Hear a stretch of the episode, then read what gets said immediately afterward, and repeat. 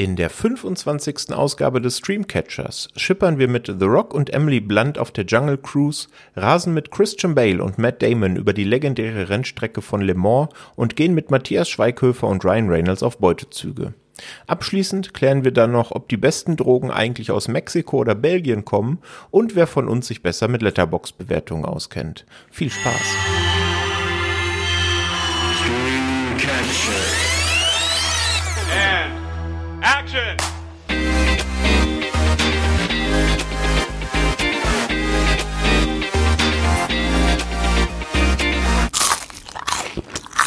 Hallo und herzlich willkommen zur 25. Ausgabe des Streamcatchers. Ich bin der Patrick und an meiner Seite begrüße ich den wunderbaren Krigi. Hi Krigi. Hello. Und aus dem hohen Norden zugeschaltet der Timo. Moin Timo. Moin, moin. Grüße euch.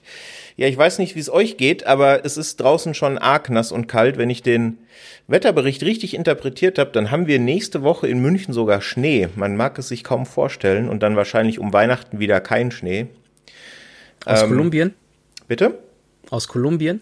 Nee, diesen Schnee nicht. Wobei der Okay. vielleicht nachher im Streamcatcher heute auch noch eine kleine Rolle spielt. Was für eine Überleitung.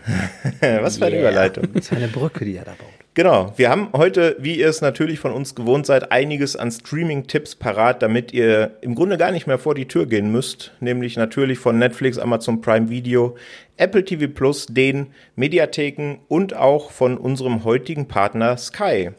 Denn mit Sky Cinema und Sky Ticket holt ihr euch das Kinoerlebnis nach Hause. Wir hatten ja in den vergangenen Episoden schon einige Filme und Serientipps im Repertoire. Unter anderem hatten wir The Suicide Squad in den DC-Verfilmungen Olymp gehoben und zu Free Guy sogar eine eigene Filmtoast Focus Folge aufgenommen, die ihr euch hoffentlich schon angehört habt.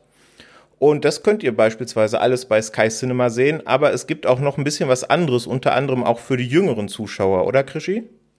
Ja, genau. Es gibt ja beispielsweise jetzt Jim Knopf und die Wille 13. Es gibt Tom und Jerry. Ähm, ja, Millionen haben ja jetzt Kino ja schon zu Hause praktisch ihr Heimkino und sei auch mit dabei, denn erlebe Blockbuster kurz nach dem Kino und es gibt auch viele andere Filme, die schon länger vielleicht aus dem Kino sind. Wir reden ja heute auch über ältere Filme wie Barking Dogs Never Bite von Bong Joon-ho oder auch ähm, Die schönste Zeit unseres Lebens aus Frankreich. Man darf äh, gespannt sein, worüber wir heute alles reden. Ja, du hast es ja gerade gesagt, Barking Dogs Never Bite wird heute eine Rolle spielen und das kann ich auch da nur mal empfehlen. In der Sky Ticket App beispielsweise einfach mal ähm, über die Startseite hinaus zu scrollen, denn da sind schon ein paar Perlen mit dabei, die man entdecken kann. Ne? Ja, absolut. Also, das ist das Coole an Sky Cinema. Da ist eigentlich für jeden Geschmack und für jeden der richtige Film dabei. Oh ja, und was ich halt wirklich sehr, sehr cool finde, ist, dass das Ganze ohne Werbeunterbrechung ist, weil das findet ja nun wirklich jeder doof, wenn das Filmerlebnis und der Filmgenuss von Werbung unterbrochen wird. Also wir sind ja auch drei zahlende Sky-Abonnenten und wir haben das also wirklich auch zu Hause und können Sky deswegen und Sky Cinema deswegen bedenkenlos empfehlen. Absolut. Daher danken wir Sky, dass sie diese Folge heute unterstützen. Starten möchten wir aber mit einem Film, den ihr noch vielleicht nicht auf Sky sehen könnt. Aber es ist ein Film, der in dem Jahr, wo er rauskam, das war nämlich das letzte, 2020, eines der ersten Opfer der Pandemie wurde, was Kinofilme angeht. Denn der kam, glaube ich, eine Woche vor den Kinoschließungen raus. Ich hatte auch noch vor, den mir im Kino anzusehen, aber dann haben die Lichtspielhäuser ja leider dicht gemacht und ich habe ihn mir erst im Heimkino angeschaut, war aber sehr, sehr begeistert. Aber bevor ich da in Jubelstürme verfalle, Timo, du wolltest uns ein bisschen was zu Der Unsichtbare bei Prime erzählen. Ja, richtig. Wir haben den Unsichtbaren oder The Invisible Man von Lee Vanell.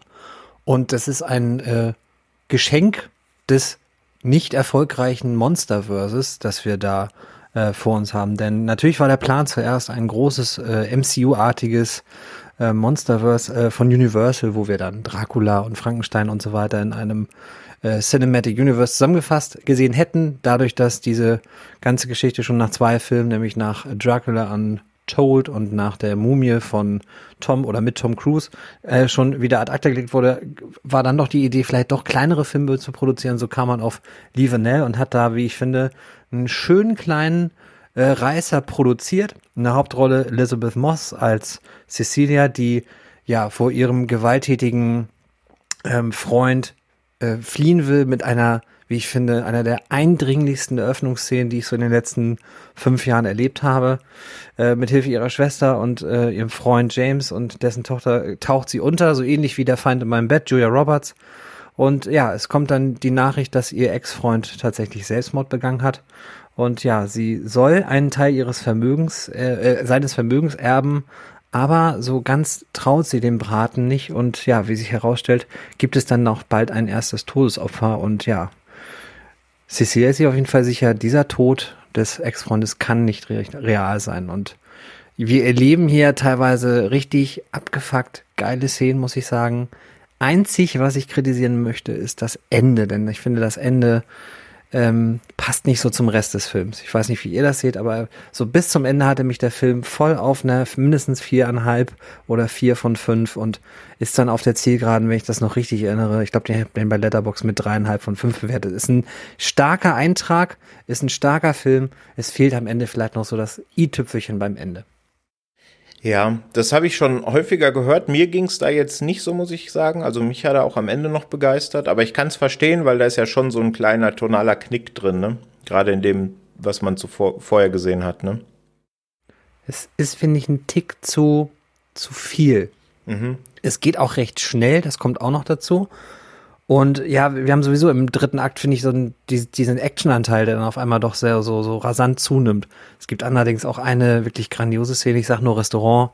Mhm. Ähm, selten was, was ähm, Kinnladen runterfallenderes in den letzten fünf bis zehn Jahren so im Mainstream-Horror gesehen. Fand ich äh, überaus, überaus gelungen. Absolut, ja. Also ich gehe da mit bei dem, was du gesagt hast. Ich bin, glaube ich, dann bei vier von fünf raus gekommen, weil ich ihn einfach so stark auch inszeniert fand. Ne? Wir kommen nachher noch kurz zu einem anderen Film, bei dem das auch so war. Ich mag das gerade im Genre, Genrefilm, wenn die Kamera nicht immer ganz nah ran ist, sondern einfach mal so ein bisschen die Perspektive aufzieht und man einen Schritt zurückgeht und man dann, dann die handelnden Personen da sieht und die Kamera bleibt aber drauf und man kann überall so Details entdecken. Ne? Hat man da hinten jetzt irgendwas vorbeihuschen sehen? Ist da jetzt irgendwas passiert? Oft ist das halt alles so on the nose, ne? Und mhm. das werfen wir ja oft auch Filmen vor. Und das macht er hier halt gar nicht. Ne? Da ist so viel zu entdecken und das, ich finde den toll, ja. Schwenkt auch manchmal einfach in eine Richtung und du denkst, warum schwenkt er jetzt dahin? Ja, genau, und, genau. Ne, dann kommt man so langsam auf den Trichter. Und ja, Elizabeth Moss spielt das halt richtig gut. Also sie ist schon hart am Wahnsinn, muss man ehrlicherweise sagen. Äh, und schrammt so an der Grenze zum Overacting, aber ist schon wirklich richtig gut. Genau. Und wer dann ähm, der Unsichtbare jetzt sich angeschaut hat und dann Bock auf den Inszenierungsstil von Lee Winnell hat, dem sei dann Upgrade als, also sein Film von davor als nächster äh, Watchlist-Eintrag empfohlen. Sehr, sehr toller Actionfilm. Hat den einer von euch beiden gesehen? Ja. Und? Ähm, mochte ich auch. Aber auch da witzigerweise so, dass mich das Ende nicht so ganz zufriedengestellt hat. Das ist ein bisschen das Stephen King-Syndrom, meinst du? ja, so ein bisschen. Ja. ja, okay. Also der Unsichtbare, macht euch da gerne selber ein Bild, gibt's bei Prime aktuell zu sehen. Dann schwenken wir rüber von Prime zu Disney Plus zu einem Film, der in Deutschland Le Mans 66 heißt, in USA heißt er Ford versus Ferrari aus dem Jahr 2019, inszeniert von James Mangold, der hat unter anderem noch Logan, Walk the Line mit Joaquin Phoenix oder Identität, den ich auch sehr mag, mit John Cusack und Ray Liotta inszeniert. Und ja, im Cast haben wir sehr klangvolle Namen, Christian Bale, Matt Damon, John Bernthal, um nur ein paar zu nennen. Und das Ganze basiert auf einer wahren Geschichte, denn es geht darum, dass Henry Ford II. mal Ferrari übernehmen wollte, ihm aber Enzo Ferrari sehr schnell sehr klar gemacht hat, dass das nicht passieren wird. Und Henry Ford dann beschlossen hat, ja, wenn ich dich schon nicht kaufen kann, dann mache ich dich wenigstens beim 24-Stunden-Rennen von Le Mans fertig. Was Ferrari vorher jahrelang äh, dominiert hat. Und damit das funktioniert, ähm, hat Henry Ford bei Carol Shelby, hier gespielt von Matt Damon, einen Rennwagen in Auftrag gegeben. Und äh, ja, dieser Carol Shelby nimmt dann den Ford GT40 als Basis, schnappt sich noch Ken Miles, einen sehr renommierten Rennfahrer, gespielt eben von Christian Bale, und versucht diesen Ford GT40 rennfertig zu machen, sodass sie Ferrari einen auswischen können beim 24-Stunden-Rennen von Le Mans. Ja, ich habe den damals nicht im Kino gesehen. Ich habe ihn hier als UHD im, im ähm, Regal. Und ich finde, der Film ist einfach toll. Gerade eben in dieser UHD-Variante, in der dann eben auch jetzt bei Disney Plus zu sehen ist. Da kommen diese Oscar-Nominierungen, die er 2020 hatte, nicht von ungefähr. Ne? Der war bester Schnitt hat er gewonnen, glaube ich. Bester Tonschnitt hat er gewonnen, war auch als bester Film nominiert. Und ich finde ihn einfach toll. Also gerade auch die Kameraarbeit von, und ich hoffe, ich spreche ihn jetzt richtig aus, Fedon Papimikal. Ist das richtig? Wisst ihr Vermutlich. das? Bestimmt. Ja, sowas in der Richtung ist Grieche. Ich entschuldige mich dann, äh, falls ich das falsch ausgesprochen habe. Das fand ich aber sehr faszinierend, denn der gute Mann war auch schon Kameramann für den Klassiker Trabi Goes to Hollywood. Die Älteren unter uns werden sich erinnern. Jetzt gerade, wo Wetten das wieder äh, das, das Revival äh, gefeiert hat, äh, kann man sich den ja nochmal anschauen. Oder auch Cool Runnings, der Film, der gefühlt, der, der ist, der am meisten auf RTL 2 lief während meiner Jugend. Irgendwie konnte man da immer einschalten, lief immer Cool Runnings. Und später Super RTL wahrscheinlich. Ja, genau. Aber auch eben The Trial of the Chicago Seven. Also der hat wirklich äh, ein ganz schönes Portfolio, der gute Mann. Und finde bei Le Mans 66 auch großartige Arbeit.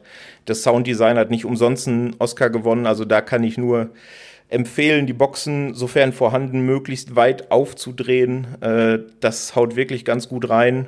Der ist ganz schön lang, ne? 153 Minuten, zweieinhalb Stunden. Äh, am Anfang braucht er auch ein bisschen, aber ich fand das alles so spannend, dass er mich da auch nicht verloren hat. Und wenn dann die ersten Rennszenen kommen, dann ist man sowieso schockverliebt, finde ich. Also ging mir zumindest so. Ähm, ja, Krischi, du hast ihn auch gesehen. Stimmst du in die, in die Jubelhymnen ein oder siehst du es anders? Definitiv. Ich finde, das ist einer der. Also, ich habe den mm, auch erst im Heimkino geguckt, Mitte letzten Jahres.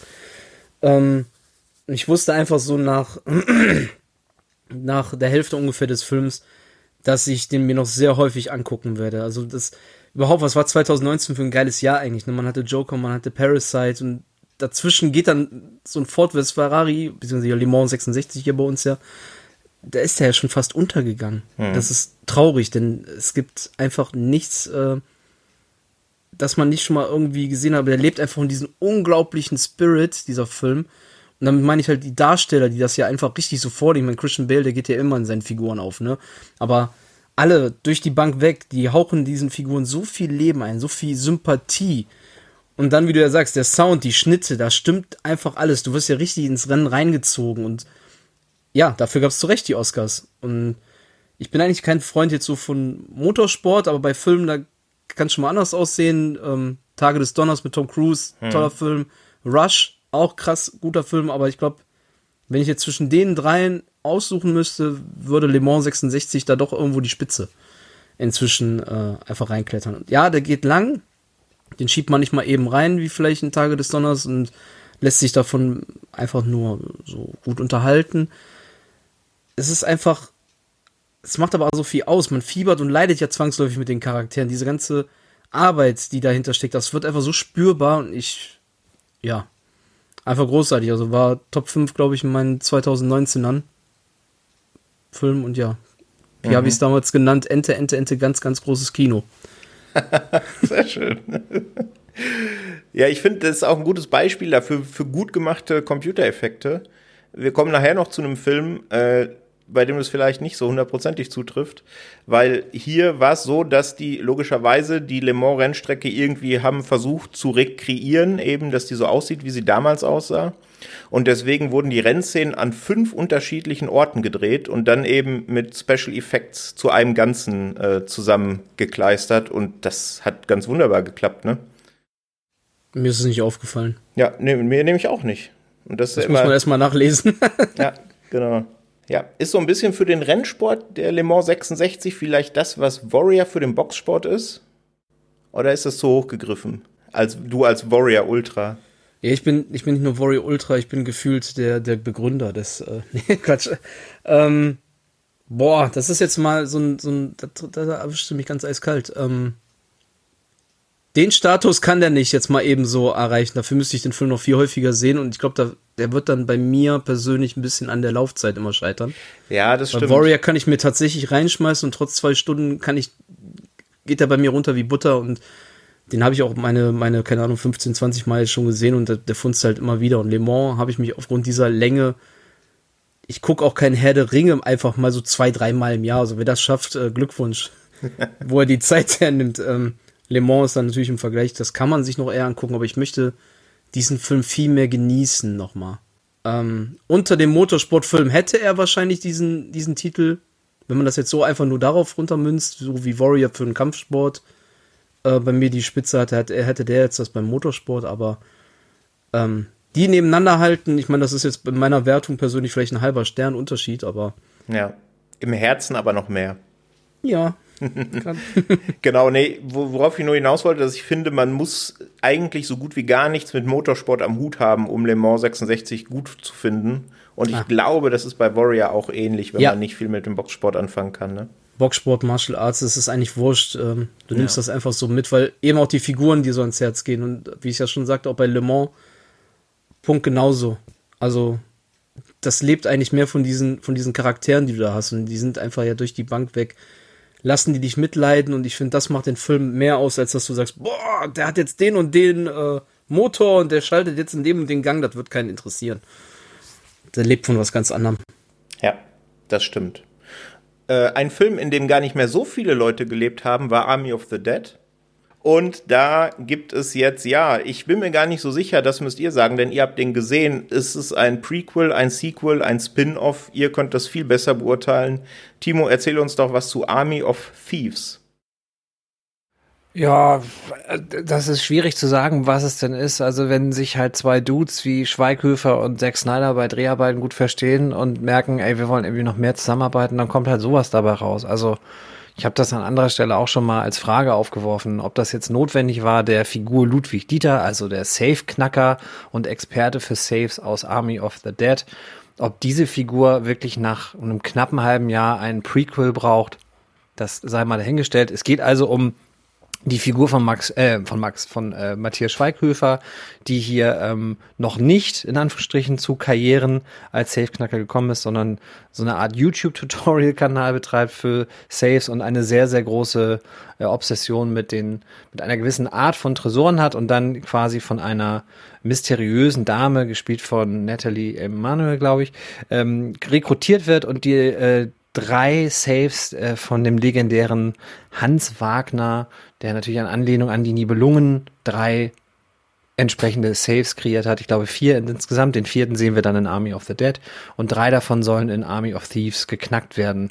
Das Ganze hat so eine witzige, also witzig im Sinne von seltsame Mischung aus der typischen Schweighöfer-Komödie dann ist das so ein bisschen Thriller, so ein bisschen Ocean, so ein bisschen dies und das und am Ende kommt so eine Melange raus, die mir ehrlich gesagt nicht so wahnsinnig gut geschmeckt hat, was vor allen Dingen daran lag, dass ich in Army of the Dead Matthias Schweighöfer sehr, sehr gut fand und da eher als Szenendieb sogar bezeichnen würde. Aber wie das manchmal ist, so, so ist im Leben, manche Dinge sind im Überfluss einfach sehr, sehr wenig gut. Zucker, und Matthias Schweighöfer sind zwei davon. Also das ist einfach zu viel. Und ja, mich hat der Film am Ende wirklich eher kalt gelassen. Ich war sehr, sehr äh, angestrengt von diesen Safe-Knacker-Szenen, weil sie immer gleich ablaufen und so irgendwie auch nichts so auf dem Spiel großartig steht, sodass ich dann am Ende damit, ich glaube, eineinhalb rausgegangen bin. Wie ging's dir, Krischi? Ich bin mit drei Sternen da rausgegangen. Guck an. ähm, ich war ehrlich gesagt ein bisschen überrascht, dass der am Ende mir so gut gefallen hat. Ich dachte eigentlich, das könnte eine ziemliche Katastrophe werden, weil, wie du schon sagst, braucht diese Figur mehr. Klar, das war der Szenendieb und der war vielleicht auch irgendwo so der, der, der, der, der, der also zumindest auch bei mir persönlich, bei dir hört es sich ja jetzt auch so an, der, der geheime der Held der ganzen Sachen. Beziehungsweise der persönliche Held ähm, von Army of the Dead. Ähm, jetzt in Army of Thieves war es dann halt stellenweise unglaublich langatmig. Ich fand einige Figuren die brauchtest du nicht, du brauchtest auch vor allem nicht den Inhalt äh, ihrer Motivation oder sonst irgendwas, die waren, die brauchte es einfach nicht. Und manche Inszenierungen, die sah auch sehr deutsch aus. Ähm, was so den Kontrast vom Look her, du hast Zack Snyder auf der einen Seite und wie der seinen Look da aufgebaut in Army of Thieves ist natürlich dann was ganz anderes. Plus, ähm, während man noch vielleicht bei Army of the Dead sehr über Schweighöfer ja lachen musste, gerade wenn er sich immer so hysterisch dann äh, da mit seinen Schreiereien da aufgewiegelt hat, war es hier schon nahezu nervig, wie ich fand. Ähm, jedoch fand ich es teilweise so herrlich drüber und witzig, ähm, dass ich insgesamt das doch eigentlich ganz charmant fand und doch echt oft munzeln musste. Und du sagst jetzt die Tresore, dass dieses Knacken, dass das ja dich ja schon praktisch überhaupt, also gar nicht gefallen hat. Ich muss sagen, gerade speziell diese Jagd nach den Tresoren und besonders diese Überfälle, ähm, zumindest bei den ersten beiden, ähm, fand ich mega spannend und einfach cool inszeniert. Also das hat schon Bock gemacht. Also dieses ganze Aufbauen auch nach dem Hans Wagner und nach dem nach der Nibelungengeschichte, wenn er das da so zu erzählt hat. Ich fand das schon ganz cool, aber ähm, ja, drei Sterne. War halt kein Meisterwerk, aber definitiv spaßiger und unterhaltsamer, muss ich sagen, als ich es äh, gedacht habe. Für zwei Stunden doch ein Hauch zu lang, aber insgesamt Daumen hoch. War okay. Mensch, das schreit ja nach einer Sichtung unserer ZuhörerInnen, um da sich ein eigenes Bild und eine eigene Meinung zu machen. Finde ich gut. Das denke ich auch. Also, Army of Thieves könnt ihr bei Netflix sehen, vielleicht auch direkt im Double Feature mit Army of the Dead. Dann habt ihr da die volle Ladung und wahrscheinlich knapp fünf Stunden Unterhaltung, weil Army of the Dead war auch über die zwei Stunden Marke, ne? Ja, krass an ja. den zweieinhalb. Mhm. Das sei vielleicht noch abschließend gesagt, die Zombie-Einsprengselungen in diesem Film sind weniger überzeugend und auch weniger groß, als man so durch die dann doch irgendwann erschienenen Trailer denken könnte. Das ist vielleicht noch sowas, wer jetzt also Army of the Dead aufgrund der Zombies sehr, sehr gern mochte, der wird auf jeden Fall hier enttäuscht sein. Ja, ja, das ist nochmal zur Einordnung ganz gut, das stimmt. Genau, Army of Thieves bei Netflix. Bei Sky, unserem heutigen Partner, gibt es einen Film, da hätte ich nie erwartet, dass ich den da bei Sky finde, denn der war, bevor er da jetzt äh, veröffentlicht wurde, in Deutschland sehr, sehr, sehr schwer zu bekommen, obwohl er von einem mittlerweile Oscar-prämierten Regisseur inszeniert wurde. Das war nämlich Bong Joon-ho's erster Film Barking Dogs Never Bite oder zu Deutsch mit dem wundervollen Titel Hunde, die bellen, beißen nicht. Krischi, du hast ihn gesehen und magst ein paar Worte dazu verlieren. Ja, gerne. Ähm, wir haben hier die Geschichte von, ich hoffe, ich kriege das jetzt mit dem Namen einigermaßen gut hin, äh, Jun Yu, gespielt von Lee Sung Ye. Und der ist ein arbeitsloser Professor, der ja nichts anderes großartig zu tun hat, als zu Hause unter dem Pantoffel seiner äh, hochschwangeren Frau zu stehen, die ihm dann abends ja gerne auch mal dann äh, die Walnüsse dahin haut und hier, du musst die alle zerknacken und mir das Glas mindestens voll machen, sonst darfst du nicht rausgehen. Ähm, die hochschwangere Frau ist auch die diejenige, die noch das Geld verdient in dem Haushalt, muss man dazu sagen. Ähm, ja, das lebt halt in so einem ganz ja, standardmäßigen Wohnhausblock, wo mehrere so nebeneinander stehen in äh, Seoul. Und John Yu hört ständig immer einen Hund kläffen, den er, ja, der, der es unablässig macht und den nahezu den Wahnsinn treibt. Und äh, er beschließt dann halt, irgendwann, als er dann rausguckt, sieht er dann halt einen Hund, und beschließt diesen Kleffer, wie, wie das dann so schön ähm, dargestellt wird, eigentlich, also wirklich dieses nervtötende Tier, äh, zu kidnappen und verschwinden zu lassen. Und das ist äh, der eine Teil der Geschichte. Auf der anderen Seite gibt es äh, Duna Bay, die kennt man vielleicht aus Netflix äh, Sense8. Die spielt äh, auch eine junge Dame, die, äh, ich glaube, sie ist ähm, Steuergehilfin oder so ähnlich. Und kommt ins Spiel, nachdem dann halt die eigentliche Besitzerin, junges Mädchen, ähm, ihren Hund als vermisst meldet und Plakate drucken möchte, landet sie irgendwie bei ihr und träumt eigentlich davon, irgendwie mal berühmt zu werden, um äh, während sie einen Verbrecher zum Beispiel schnappt oder so weiter. Und irgendwann kommen diese Geschichten auch ein bisschen zusammen.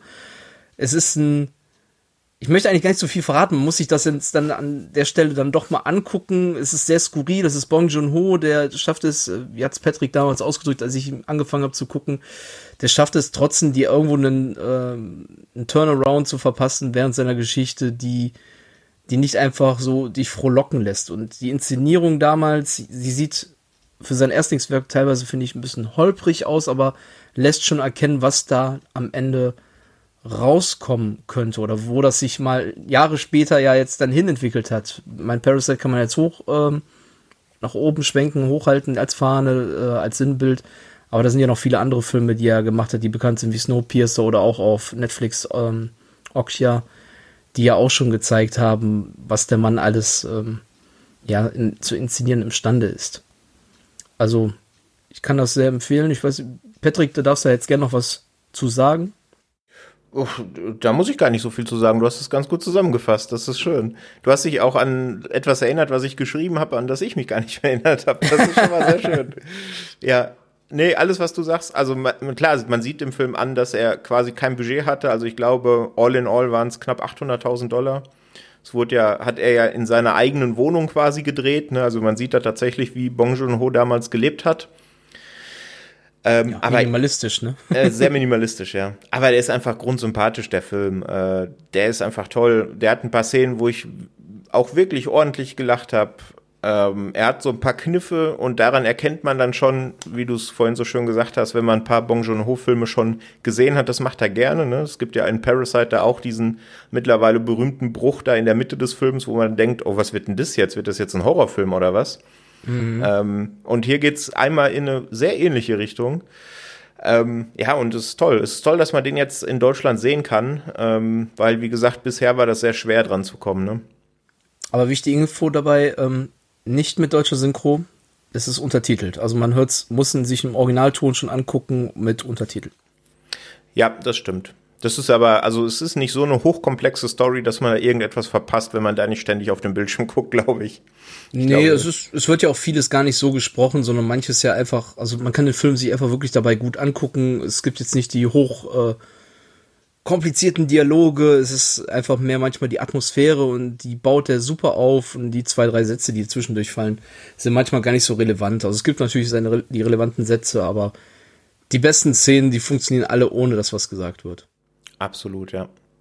Ja, ihr könnt euch da gerne selber ein Bild von machen bei Sky Barking Dogs Never Bite oder zu Deutsch Hunde, die bellen, beißen nicht. Ja, wir kommen, äh, na, nachdem das ja schon ein ganz lustiger deutscher Titel ist, wobei der ja eigentlich relativ gut den Originaltitel abbildet, kommen wir zu einem Film, bei dem ich den deutschen Titel überhaupt nicht verstehe.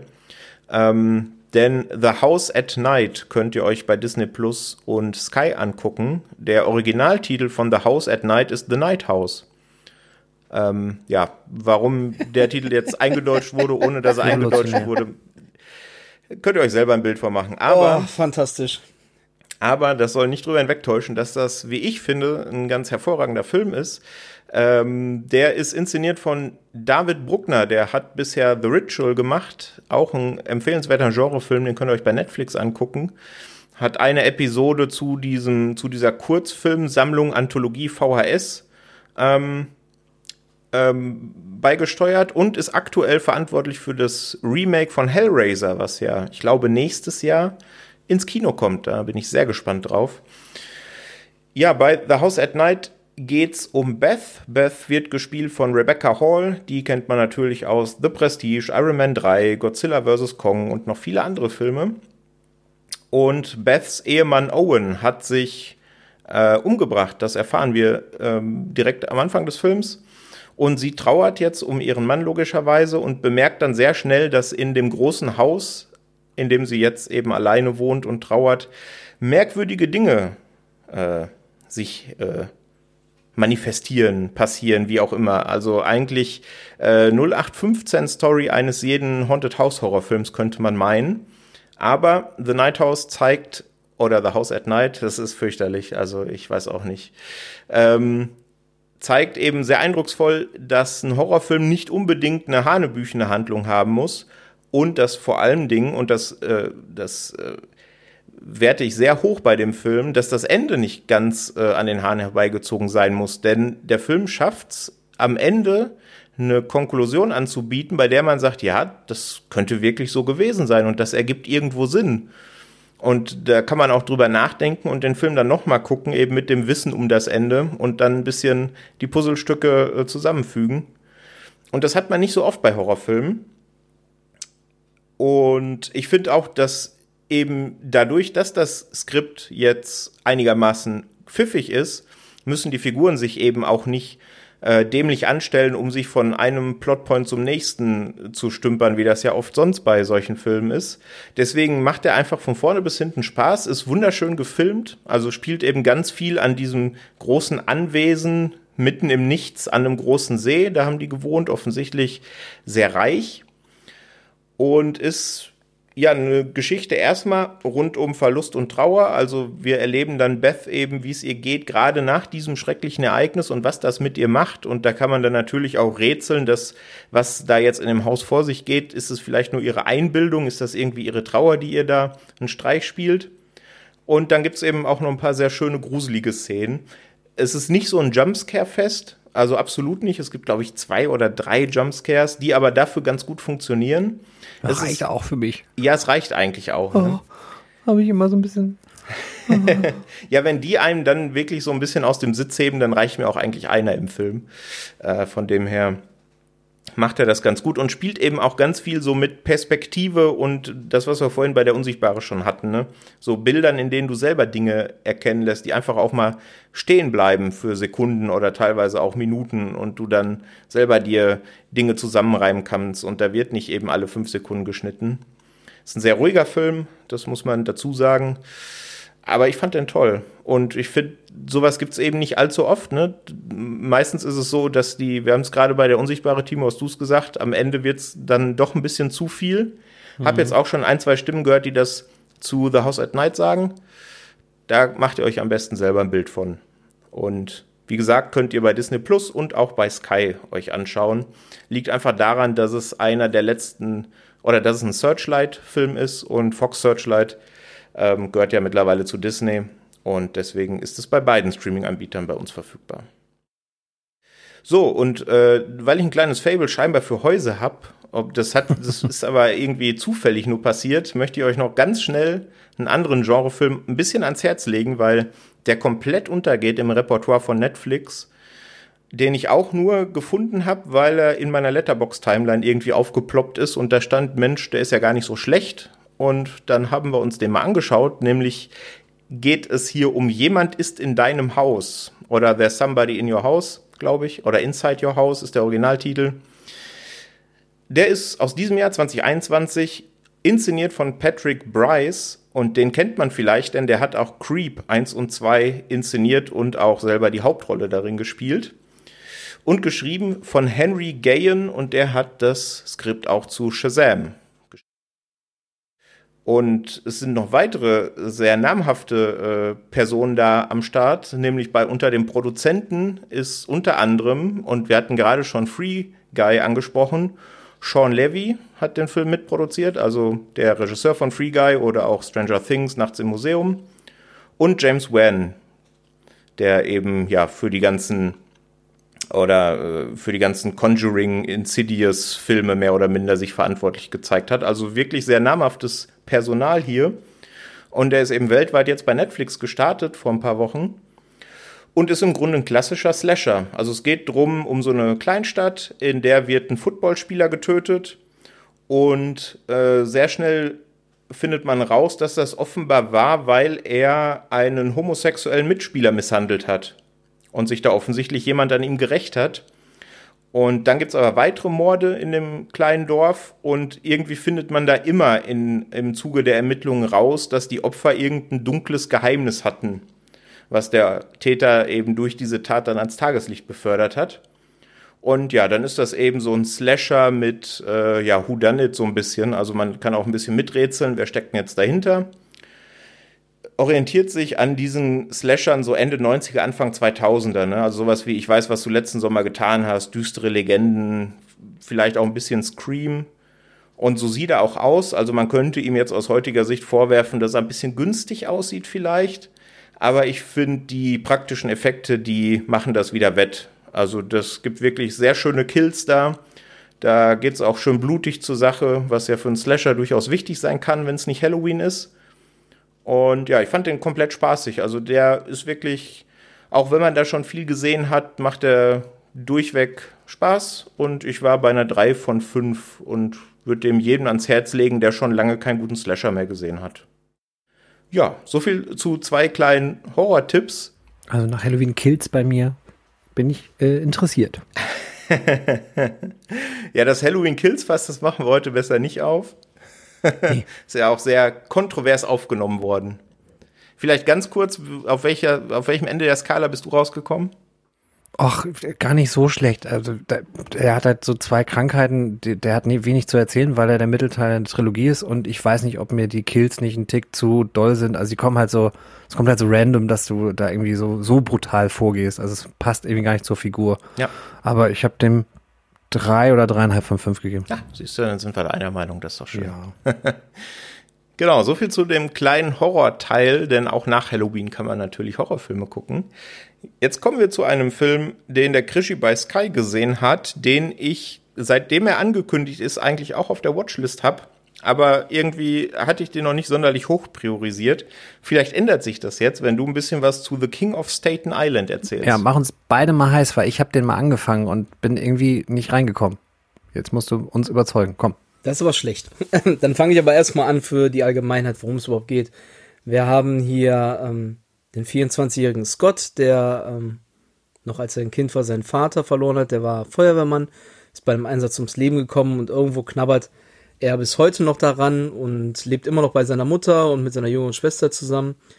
Geht ihn auf die Nerven. Sein Leben besteht eigentlich in erster Linie nur aus Rumhängen mit den Kumpels, äh, Drogen konsumieren, auch ein bisschen was vertickern und sein großer Traum ist es, Tätowierer zu werden. Und wenn man ihn sich dann auch anguckt, er hat den ganzen Körper, die ganzen, alles, also von oben bis unten ist er eigentlich selber schon durchtätowiert und tätowiert auch all seine Kumpels, aber mehr schlecht als recht. Also es gibt dann zum Beispiel auch eine Szene, wo dann äh, gezeigt wird, dass er einem Kumpel hat einen Obama drauf äh, tätowiert und da stehen die Augen bis zum geht nicht mehr auseinander. Also ähm, das ist auch so wie so ein gefühlter Running Gag durch den Film, dass immer die Augen irgendwie komisch aussehen bei allem, was er irgendwie tätowiert letzten Endes ist es dann so, dass irgendwann seine Mutter, gespielt von Marissa Tomei, ähm, mal wieder eine Beziehung anfängt nach all den Jahren und ausgerechnet dieser Typ ist Feuerwehrmann.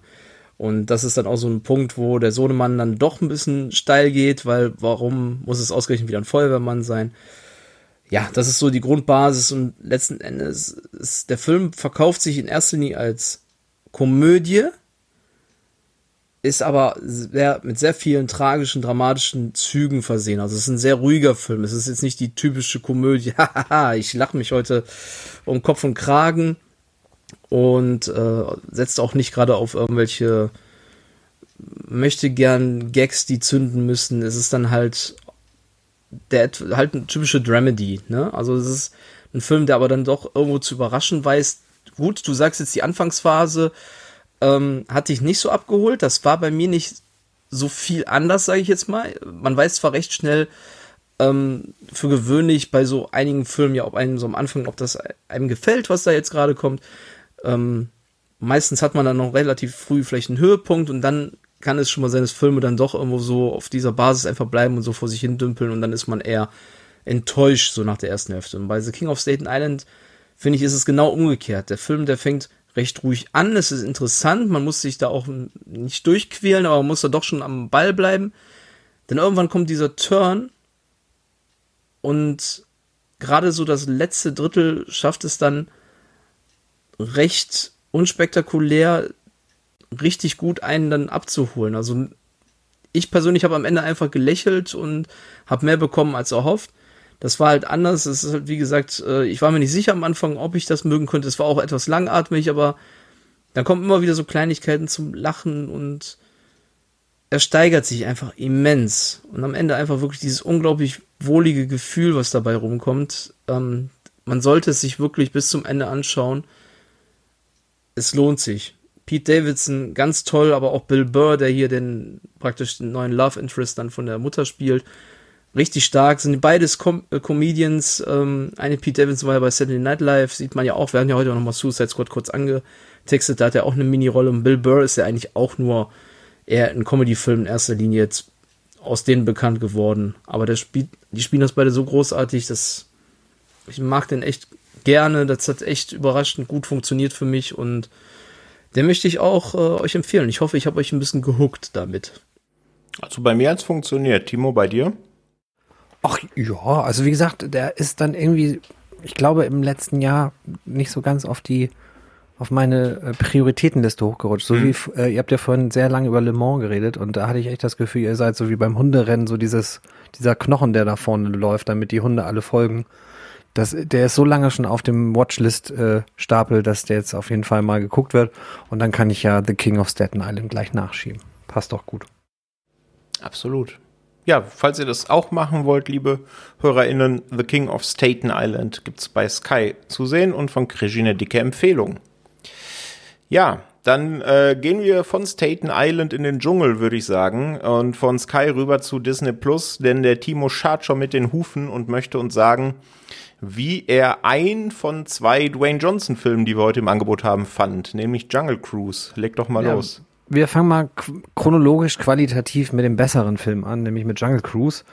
Äh, zum Inhalt selber ist halt basiert auf dem äh, Themenpark Ride ähm, Jungle Cruise, den man kennt und äh, die Story selber ist völlig egal. Es ist ein Abenteuerfilm, Emily Blunt ist großartig, The Rock ist oder Dwayne Johnson ist so wie The Rock halt ist, er weiß, was er spielen muss.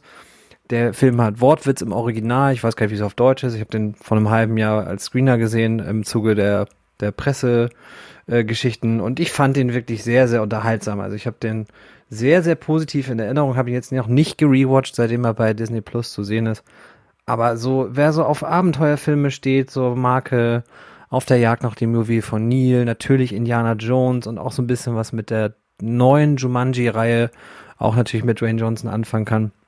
Der ist hier richtig. Es gibt wirklich so, es gibt eine, eine tolle, wie ich finde, zumindest Ansätze zu, zu Female Empowerment durch die Emily Blunt, äh, durch den Emily Blunt Charakter das hat mal einen schönen Zeitkolorit so aus den früh, aus dem frühen 20. Jahrhundert und nicht immer irgendwie Zweiter Weltkrieg, so wie es auch bei Indiana Jones ist.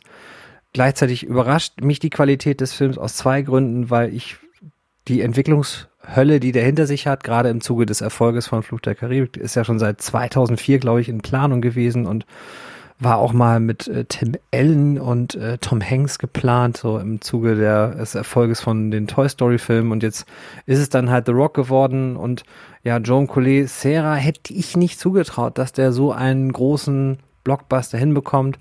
Und ja, ich bin, bin wirklich sehr, sehr positiv überrascht gewesen und habe den mindestens, ich glaube sogar vier von fünf gegeben. Ich müsste, also die HörerInnen können mich ja gegenprüfen, ich weiß es gerade nicht aus dem Kopf ich, ich war hin und weg. Ich, der Humor hat funktioniert und das Highlight für mich ist sowieso Jesse Plemons in dem Film als äh, Sohn von Kaiser Wilhelm II., der im Original dann auch deutsche Wortfetzen mal spricht und natürlich mit starkem deutschem Akzent Englisch spricht.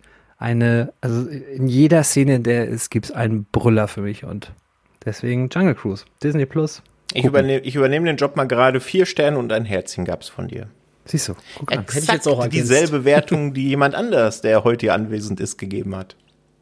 Genau. Oh, das gibt's ja nicht. Ich das ist ja wie abgesprochen hier. Ja. Nachdem ich ja die Tage so viel Prügel bekommen habe, war das gerade Balsam auf mein, auf mein, auf meiner Seele, auf meiner Brust.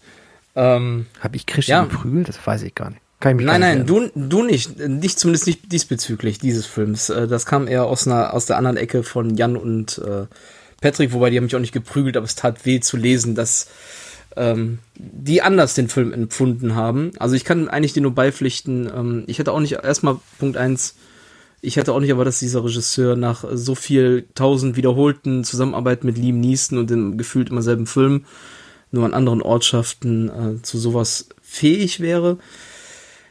Negativ muss ich auch mal sagen, dass CGI ist hier in dem Film ja wirklich äh, teils richtig, richtig schlecht gewesen. Also, ähm, Marke Disney sah das nicht danach aus.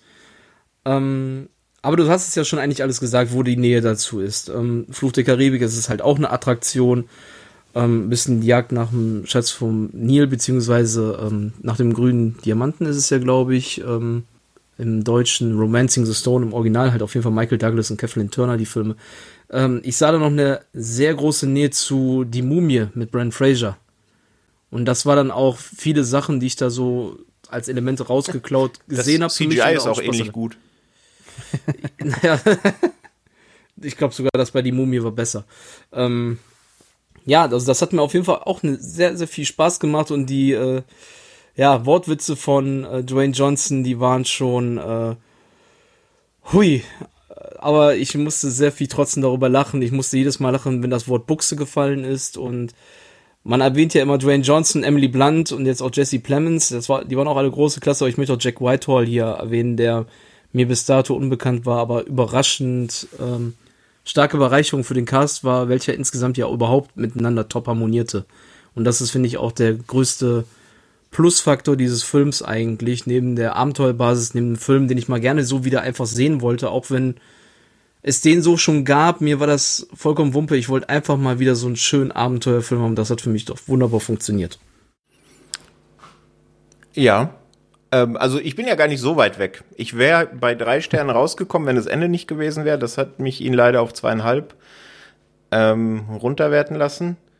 Aber ich möchte gerade einmal ganz kurz für einen Liam Neeson-Film eine kleine Lanze brechen, weil das stimmt, er hat viele Filme mit Liam Neeson gemacht, also der gute Jean Colette Serra, aber er hat Nonstop mit Liam Neeson gemacht und der ist sehr gut.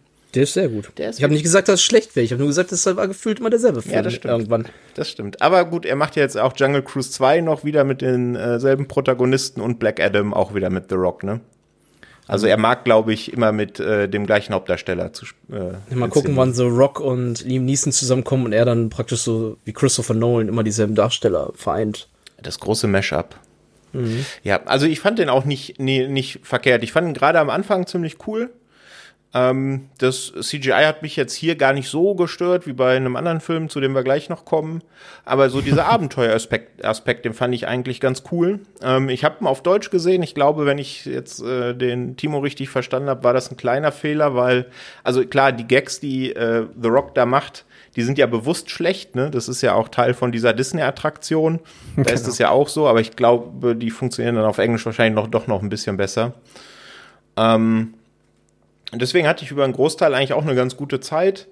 Außer diese fürchterliche Abwandlung von Nothing Else Matters, da habe ich mich ein bisschen persönlich angegriffen gefühlt.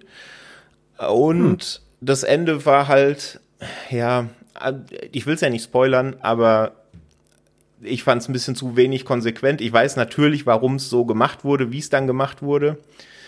Aber ne, klar, die haben Plot Armor, die ist noch fast dicker als Daniel Craigs in No Time to Die.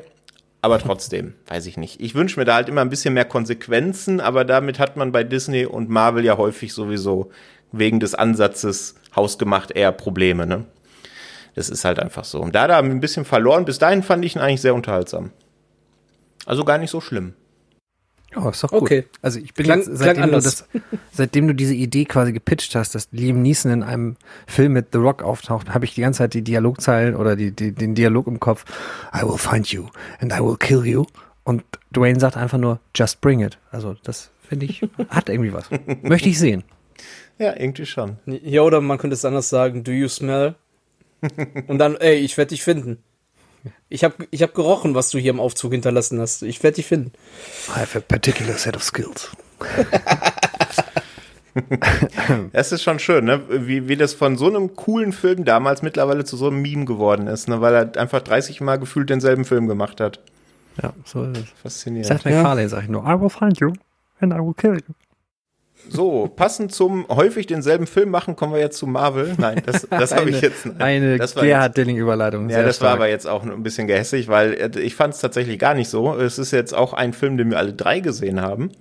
Ähm, und der ist ja jetzt auch vor kurzem direkt bei Disney Plus schon gestartet und noch gar nicht so lang aus dem Kino. Oder vielleicht läuft er auch noch in einem oder anderen großen Kino, ich weiß es nicht. Krischi, erzähl uns mal ein bisschen was zu Chang-Chi. Ja, Chang-Chi in The Legend of the Ten Rings. Eigentlich muss man ja wirklich beides da raushauen.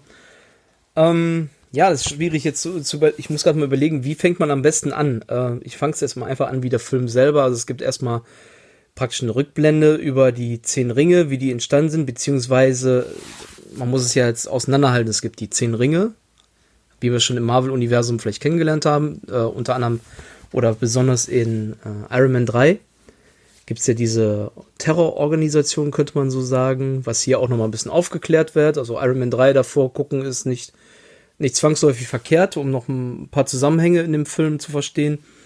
Es gibt aber vor allem wirklich diese mystische Waffe, diese zehn Ringe oder eigentlich zehn Armreife, muss man ja so sagen, die tausende von Jahren äh, ein nennen wir ihn jetzt mal Kriegsherren gefunden hat, der dann auch entsprechend die ganze Welt so ein bisschen oder gewisse Königreiche und Regierungen gestürzt hat. Und wir haben dann irgendwann einen Sprung ins Jahr 1996, wo dieser ein verstecktes Dorf finden möchte und auf eine Frau trifft, die praktisch den Eingang zum Dorf bewacht und die ihn dann auch ein bisschen mal Paroli bietet und er sich in die verliebt.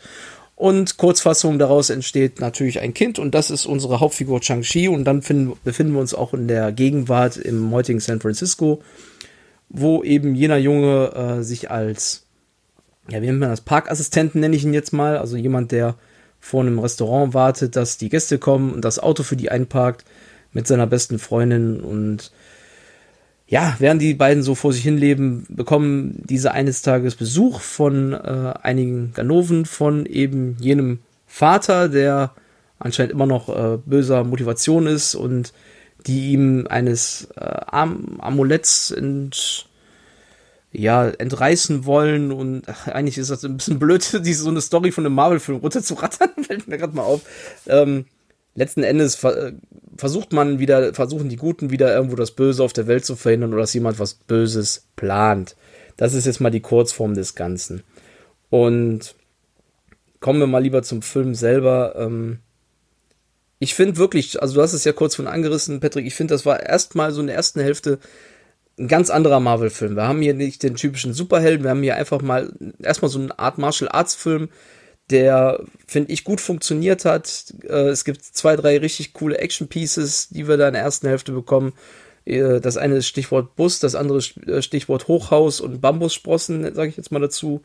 Das hat schon extrem viel Laune gemacht. Ich fand das richtig gut. Es hat Bock gemacht, sich das mal so reinzuziehen. Der Witz, ähm, ich finde, der Film hat es nicht so versucht, so extreme Karlauer da rauszuhauen ähm, wie man es vielleicht bei anderen Filmen gewohnt ist aus Marvel, die dann schon wirklich so sehr auf plumpen Witz stehen. Ähm, toller Action Gegenpart zum Shang-Chi-Darsteller, ähm, jetzt muss ich gerade mal überlegen, ähm, wie spreche ich den Namen richtig aus? Simu Liu ist dann halt Aquafina, die kennt man auch aus, du sagtest ja vorhin bei Jungle Cruise, äh, Jumanji, in dem Jumanji The Next Level, so gesehen Jumanji Teil 3, haben wir sie ja schon damit bei, oder in dem sehr tollen Film The, The Farewell.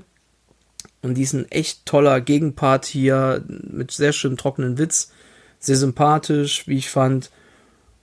Und ja, die zweite Hälfte äh, geht dann doch wieder ein bisschen mehr in die äh, typische Marvel-Chose rein. Wir haben noch mehr CGI, als wir es äh, in jedem anderen Film hatten. Was aber nicht der Film ist, den der Patrick meinte, denn das CGI sieht hier meines Erachtens gut aus. Es ist vielleicht noch ein bisschen viel. Insgesamt kann ich nur sagen, ich hatte Spaß daran. Ich fand, hier war ein toller Antagonist und gespielt von Tony Leung, wer ihn nicht kennt, äh, Infernal Affairs, toller Film, der Originalfilm zu äh, The Departed, ähm, spielt er praktisch den DiCaprio, war hier echt ein klasse Antagonist, wie ich fand. Und äh, ja, auch einen deutschen Schauspieler haben wir auch noch hier mit dabei, wie heißt er nochmal, ähm, ich glaube Florian Montianu, bevor ich den Vornamen falsch sage, aber ich meine schon, der stammt ja aus Würzburg, also mhm. beim Patrick fast aus der Nähe. Den haben wir auch in Creed 2 schon zu sehen gekriegt. Also der hat eine gute Agenda jetzt schon mit äh, eine gute Filmografie mit seinen bisherigen Auftritten. Das sieht dann gar nicht so schlecht aus. Mal gucken, wo das sich neu entwickelt. Ja. Mhm. Ihr habt ihn ja auch gesehen. Ich glaube, ihr fandet ihn nicht ganz so gut wie ich. Also zumindest von der Bewertung. Timo, magst du erst? Nee, mach du mal zuerst. Okay, mach ich mal zuerst. ähm, also, äh, wenn wir direkt auf die Bewertung kommen wollen, da war ich am Ende bei einer 3 und hier ist es mhm. drei von fünf und hier ist es auch ein bisschen ähnlich wie bei Jungle Cruise. Für die erste Hälfte wäre ich tatsächlich wahrscheinlich eher bei einer vier gewesen, weil du hast gerade gesagt, gerade in der ersten halben Stunde, glaube ich, gibt es eben zwei Action-Set-Pieces, die mich schon richtig abgeholt haben. Also vor allem diese schon oft zitierte Szene im Bus ist großartig. Klar, da gibt's auch ein bisschen CGI, das sieht man auch, aber das sei dahingestellt, das brauchte man in der Szene, weil sonst hätte man so nicht drehen können. Aber das macht schon richtig Spaß. Und auch diese Szene am Hochhaus da mit diesem Gerüst ist auch toll. Ähm, am Ende hat er mich ein bisschen verloren, eben weil es dann doch wieder dieses typische CGI-Marvel-Finale wird. Ne? Ähm, da kann er halt dann doch irgendwie nicht aus seiner Haut. Wobei ich tatsächlich das Creature-Design, was dann am Ende zutage tritt, gerade von den eher kleineren äh, Kreaturen sehr cool fand irgendwie, ohne da jetzt zu viel verraten zu wollen. Und ja, Tony Leung zu sehen, freut man sich immer. Du hast es ja gerade gesagt, ne? Infernal Affairs, unbedingt gucken, wer äh, The Departed gut fand. Ähm, das ist das Original. Oder auch in diversen Wong Wai Filmen war er dabei. Oder Hardboiled, um mal so einen klassischen Asia-Actioner zu nennen. Den sehe ich da auch immer gerne. Und deswegen hat der mir schon sehr viel Spaß gemacht. Wie gesagt, ohne dieses CGI-überbordende Finale wäre es sogar dreieinhalb bis vier geworden. Also ich hatte da echt eine ganz gute Zeit mit. Und ich bin ja, wie äh, regelmäßige HörerInnen wissen, nicht der größte Marvel-Fan. Von dem her ist das schon eine kleine Auszeichnung. Timo, jetzt darfst du aber. Ach ja, wo fange ich an? Ähm, ich habe eine Premiere bei diesem Film, den ich im Kino gesehen habe, erlebt. Ich bin nämlich während des Films eingeschlafen. Er hat mich komplett verloren nach der Hochhausszene. Die fand ich auch, also das alles, was ihr gesagt habt, stimmt alles. Ähm, mich hat nur der Showdown so furchtbar kalt gelassen und es lag nicht da. Also ich habe alles verstanden. Ich habe mich nur immer gewundert, warum eine bestimmte Figur, die wir aus dem MCU schon kennen, auf einmal auftaucht hat mich nicht so ganz. Äh, hat ja, die war Quatsch. Bin ich bei dir. mir nicht äh, wirklich erschlossen und war einfach nur so, ich dachte, ah, mhm. Ja, und wie gesagt, ich fand den Hauptdarsteller wahnsinnig uncharismatisch. Ich finde, ich, also ich hole mal kurz nur aus. Ich finde, diese Marvel-Formel geht mittlerweile, mir geht die auf die Nerven. Ich kann das nicht mehr sehen. Ich habe keine Lust mehr auf dieses ironische Brechen von bedeutenden Szenen. Und vor allen Dingen habe ich keine Lust mehr darauf, das im Kino zu erleben, wenn diese manchmal wirklich abgestandenen Gags von so einer von so der letzten Reihe mit jedem Mal konnotiert werden. Und ich denke so, oh alter Leute, es ist doch wirklich, es ist doch fast gar nicht lustig. Und dann auch noch, naja, egal. Ich habe den Film aber auch ehrlicherweise, jetzt wo ich ihn zu Hause sehen kann, nochmal angefangen und bin auch da wieder leider eingefängt. Immer an der gleichen Stelle, muss ich auch ehrlicherweise sagen. Der Film hat für mich so, der besteht auch für mich so aus zwei Teilen. Also er hat für mich keine homogene, kein homogenes Pacing und auch keine homogene Story und ich habe den fairerweise, weil ich noch nicht, ich habe ihn ja quasi noch nicht ganz gesehen, deswegen habe ich noch keine Letterbox-Bewertung abgegeben. Aber ich wäre so bei maximal zweieinhalb von fünf. Und ich finde, letzter Satz, finde es bemerkenswert, dass Marvel bisher in diesem Kinojahr von der, von der Klimax her downhill gegangen ist. Und ich hätte nicht gedacht, dass wir im November 2021 oder dass ich da denke und sage, dass Black Widow der bisher beste MCU-Film dieses Jahres ist. Punkt. Da Kann man auch bei Disney Plus. Da kommen wir nicht überein. Für mich immer noch der Schwächste dieses Jahr. Der enttäuschendste. Aber gut, ist dann halt jedem seine Meinung. Ich glaube, es bietet sich mal an, dass wir äh, neben dem obligatorischen Jahresrückblick, den wir ja immer machen, auch mal so einen reinen Marvel-Jahresrückblick machen, oder? In dem sich so ein bisschen gebettelt werden kann. Naja, wegen ja. drei oder vier Filmen. Ja, gut, stimmt. So viel sind es gar Plus nicht. Plus Serien. Ne? Also ich finde, es reicht an Filmen. Das ist, also ich bin, ich bin dem wirklich leid mittlerweile. Und das hätte ich nie gedacht. Ich habe, äh, ich mochte WandaVision, ich mochte mit Abstrichen Loki, aber jetzt so, ach, nee. Ich will einfach mal wieder einen Film sehen, auch gerne eine Comic-Verfilmung, die mal für sich steht und nichts aufbaut und nicht was anteasert, sondern einfach nur zack, bums, fertig. Hm. Ja, finde ich aber, da war doch dann gerade äh, Shang-Chi doch noch so der unmarvel-mäßigste, was jetzt angeht in dem Universum, weil hm. wenn jetzt nicht diese eine Figur auftauchen würde, dann ähm, hätte du sagen können, gab es ja bis auf ein, zwei Cameos da in einer gewissen Kampfarena. Hm. Ähm, und dann halt den obligatorischen Abspannszenen. Wäre hm. da gar nicht so viel gewesen. Ja, äh, es reichte mir. Hast du denn nicht auf Deutsch äh, damals im Kino? Ach nee, du hast ja sowieso dann alles. Doch, den hast du ja gesehen dann. Hast ich habe ihn auf Deutsch gesehen, ja. Oh, ja, da kann man ja auch sagen, nicht wundern. Ähm, also jetzt nicht an dich, sondern an die Hörerin. Ähm, dass dann ja. halt die Stimme von jener Figur auf einmal eine andere ist, als man es sonst gewohnt ist von dem Schauspieler. Richtig, das ist der eine Punkt. Eben, und, und der ja. zweite ist, wenn man jetzt auf Disney Plus am Anfang denkt, sag mal, haben die was mit der Tonspur angestellt? Das ist normal, dass die am Anfang Chinesisch-Mandarin sprechen. Ja, ich habe auch nachgeguckt. ich habe echt gedacht, da wäre irgendwas falsch eingestellt vielleicht gewesen, weil bei Disney Plus gibt es ein, zwei Filme, wo ich mir die ganze Zeit denke, warum sind die eigentlich nicht auf Deutsch da? Die habe ich doch auf Deutsch schon mehrfach gesehen. Richtig. Und äh, ich bin ja, ich saß ja nicht ohne Grund. Ich saß da ja auch und hab da gedacht, was habe ich denn mit meinem, ist da irgendwas nicht in Ordnung? Ja. ja, und dann fiel mir wieder ein, ach ja, stimmt, das ist Absicht. Gut. Ach, was man übrigens äh, noch erwähnen sollte, es gibt ja jetzt die ganzen Marvel-Filme ja in diesen äh, IMAX Enhanced. Ach ja, ähm, ähm, und da muss man extra halt auf den Film klicken und dann gibt es Fassungen, das kann man extra auswählen dort. Muss man ja auch erstmal wissen. Ja, das ist gerade für die Leute, die so 80 Zoll Fernseher zu Hause haben, ganz, ganz wichtig, finde ich, dass die IMAX jetzt zu Hause sehen können. ja, was denn? Ich fand's gut. Ich glaube, glaub, den Timo kriegen wir heute nicht mehr. Äh, nicht mehr glücklich. Ne? Doch, natürlich. Es kommen ja noch, also es kommen ja noch Knaller heute hier. Pass auf, äh, pass auf, wir machen es jetzt einfach so. Wir, äh, der Krischi und ich, wir empfehlen dir jetzt einen Film, den wirst du ja, dann in sehr bitte. Und naher auf den bin ich nämlich auch richtig heiß. Und richtig gut finden, hoffe ich. Ja, gut. Dann ich bin ich persönlich los. beleidigt. Ich lehne mich zurück. Wir, wir versuchen auch gar nicht zu viel darüber zu erzählen. Also es geht um ein, also erstmal, ähm, um es abzuschließen, Shang-Chi gibt's natürlich bei Disney Plus zu sehen. Kommen wir zu Netflix und einer Empfehlung, die, wie gesagt, hoffentlich dem Timo gefällt, aber natürlich auch hoffentlich euch, nämlich The Harder They Fall, ist seit, ich weiß es nicht, zwei Wochen knapp bei Netflix und ist im Grunde ein Western, der 137 Minuten geht, also wieder einer der längeren Filme heute in unserer Liste. Das könnte ja auf den ersten Blick erstmal abschreckend wirken, weil der Western an sich ja auch nicht unbedingt das Genre der heutigen Zeit ist. Ne? Da gibt's ja relativ wenig gute Filme, die in den letzten zehn Jahren gemacht wurden, die so auch eine gewisse Öffentlichkeit bekommen. Ich hoffe, dass The Harder They Fall sehr viel geguckt wird bei Netflix. Ich habe mir die aktuellen Statistiken noch nicht angeguckt, denn ich finde, er hat's verdient. Ähm, es ist erstmal ein All-Black-Cast und die Musik schwankt auch so zwischen äh, Rap und RB um das noch ein bisschen zu verdeutlichen, dass das eben nicht der typische Western ist, den man sonst so äh, aus den 60er, 70ern kennt.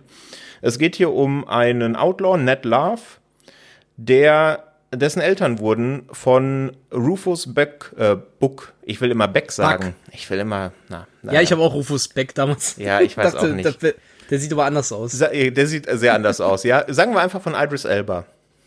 denn äh, der spielt Rufus Buck getötet. Rufus Buck kam dann logischerweise in den Knast, ist aber jetzt wieder auf freien Fuß. Das kriegt Ned Love mit und trommelt eine Gang zusammen, um sich an Rufus Buck endlich zu rächen. So, das ist erstmal die Ausgangslage des Films.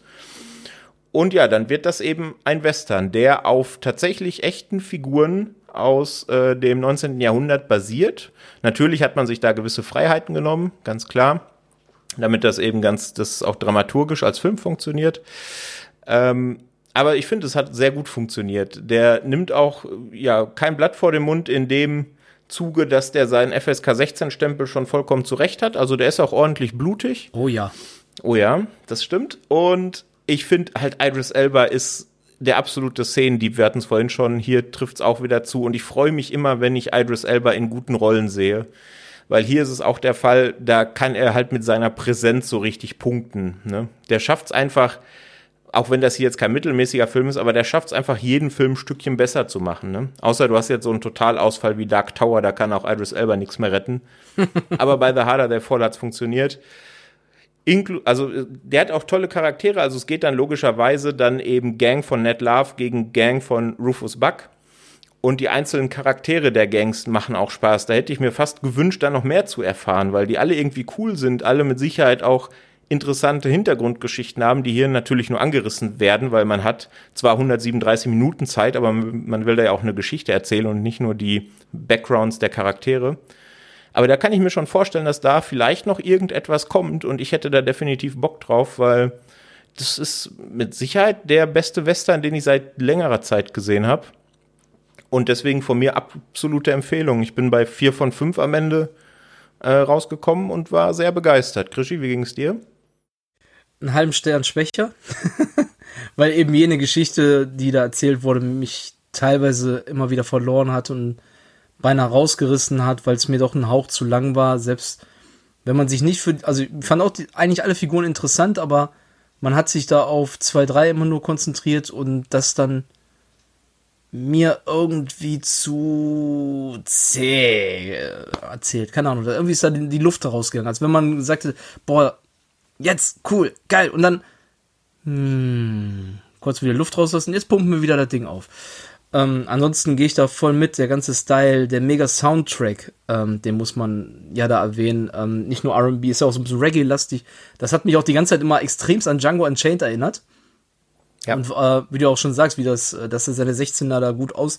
Ey, was da an Blut spritzt und wie gnadenlos der Film ist, ähm, der lässt ja einfach gar keine Luft dafür zu überlegen, was könnte jetzt passieren. Zack, ist da eine Kugel geflogen und für jemanden schon das Ende gekommen. Also ist so viel anders trotzdem als der Tarantino West Spaghetti Western halt und die ganze Inszenierung ist gefühlt kann es kaum lässiger sein, als wenn die da so richtig schöner alter Westernart einfach da gemeinsam nebeneinander irgendwo einreiten, die Musik dazu spielt. Es ist einfach nur geil. Ich muss es einfach, kannst du gar nicht anders ausdrücken. Es ist einfach mega Film gewesen. Der hat gute Laune verbreitet. Die erste halbe Stunde super. Zwischendurch, wie gesagt, die Dialoge haben mich mal ein bisschen rausgerissen. Ähm, insgesamt aber einfach nur geil. Und wie du sagst, Idris äh, Elba, der hat, der hat einfach so eine geile Präsenz. Das ist bombig. Ja. Aber ein Punkt muss ich sagen, äh, Dark Tower ist, hat er, finde ich, immer noch weit genug hochgerissen. Es gibt schlimmere Filme, wo er dabei ist, die er nicht retten konnte. Das ist zum Beispiel Ghost Rider Vengeance. Ja, okay. da würde ich vielleicht mitgehen. Dark Tower ist bei mir auch an meinen Erwartungen gescheitert. Das Kann muss man, man wahrscheinlich ganz klar sagen. Vor allem, man muss hier bei The Harder They Fall auch äh, noch betonen, dass das ein Regiedebüt ist. Ne? Also der Regisseur James Samuel war bisher im, ich glaube, Musikvideobereich und hat bisher einen Kurzfilm, auch ein Western, ähm, They Die by Dawn gedreht, 2013. Da mhm. hat die Rolle des Ned Love Michael K. Williams, der mittlerweile leider verstorbene Michael K. Williams, übernommen. Aber auch schon klangvolle Namen wie Rosario Dawson und sowas äh, damals in der Dawson. Besetzungsliste gewesen, ja. Merkt man diese Videoclip-Ästhetik oder ist der dann doch eher wie so ein klassischer Western mit diesen schönen Panoramabildern fotografiert? Eher klassisch, würde ich sagen. Also, okay, cool. Ja, ich weiß nicht. Vielleicht so ein bisschen dieses, was man ja häufig wechselt. so. Ja, ja, der wechselt auch, weil er eben halt auch so ein bisschen dieses Tarantino-eske reinbringen will, ne? Und sich, mhm. ja, ich habe auch schon ein paar Mal gelesen, dass er das ein bisschen zu sehr versucht, ne? Und äh, da ein bisschen sich selber so die eigene Identität verliert, inszenatorisch. Man könnte ihm vorwerfen, dass er halt so ein bisschen typisch Netflix aussieht, aber ich fand den jetzt kompetent umgesetzt. Also, weiß ich nicht, mit einer bist, der besseren Netflix-Filme. Ja, ja, auf jeden Fall. Von den Originalen definitiv einer der besseren und von den also ich finde, der setzt sich dann auch mal gut genug ab von so einem, von diesem Tarantino-esken. Ich fand mich über jede Szene gefreut, die klassisch war, aber auch über jede, die in diese Richtung ging. Ja. Ähm, genau.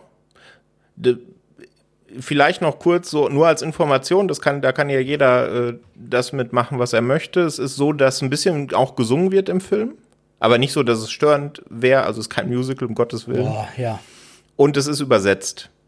Und ich finde, sowas funktioniert in den wenigsten Fällen gut. Und das hat dann hier jetzt auch dazu geführt, dass ich dann mit Original mit Untertiteln geguckt habe.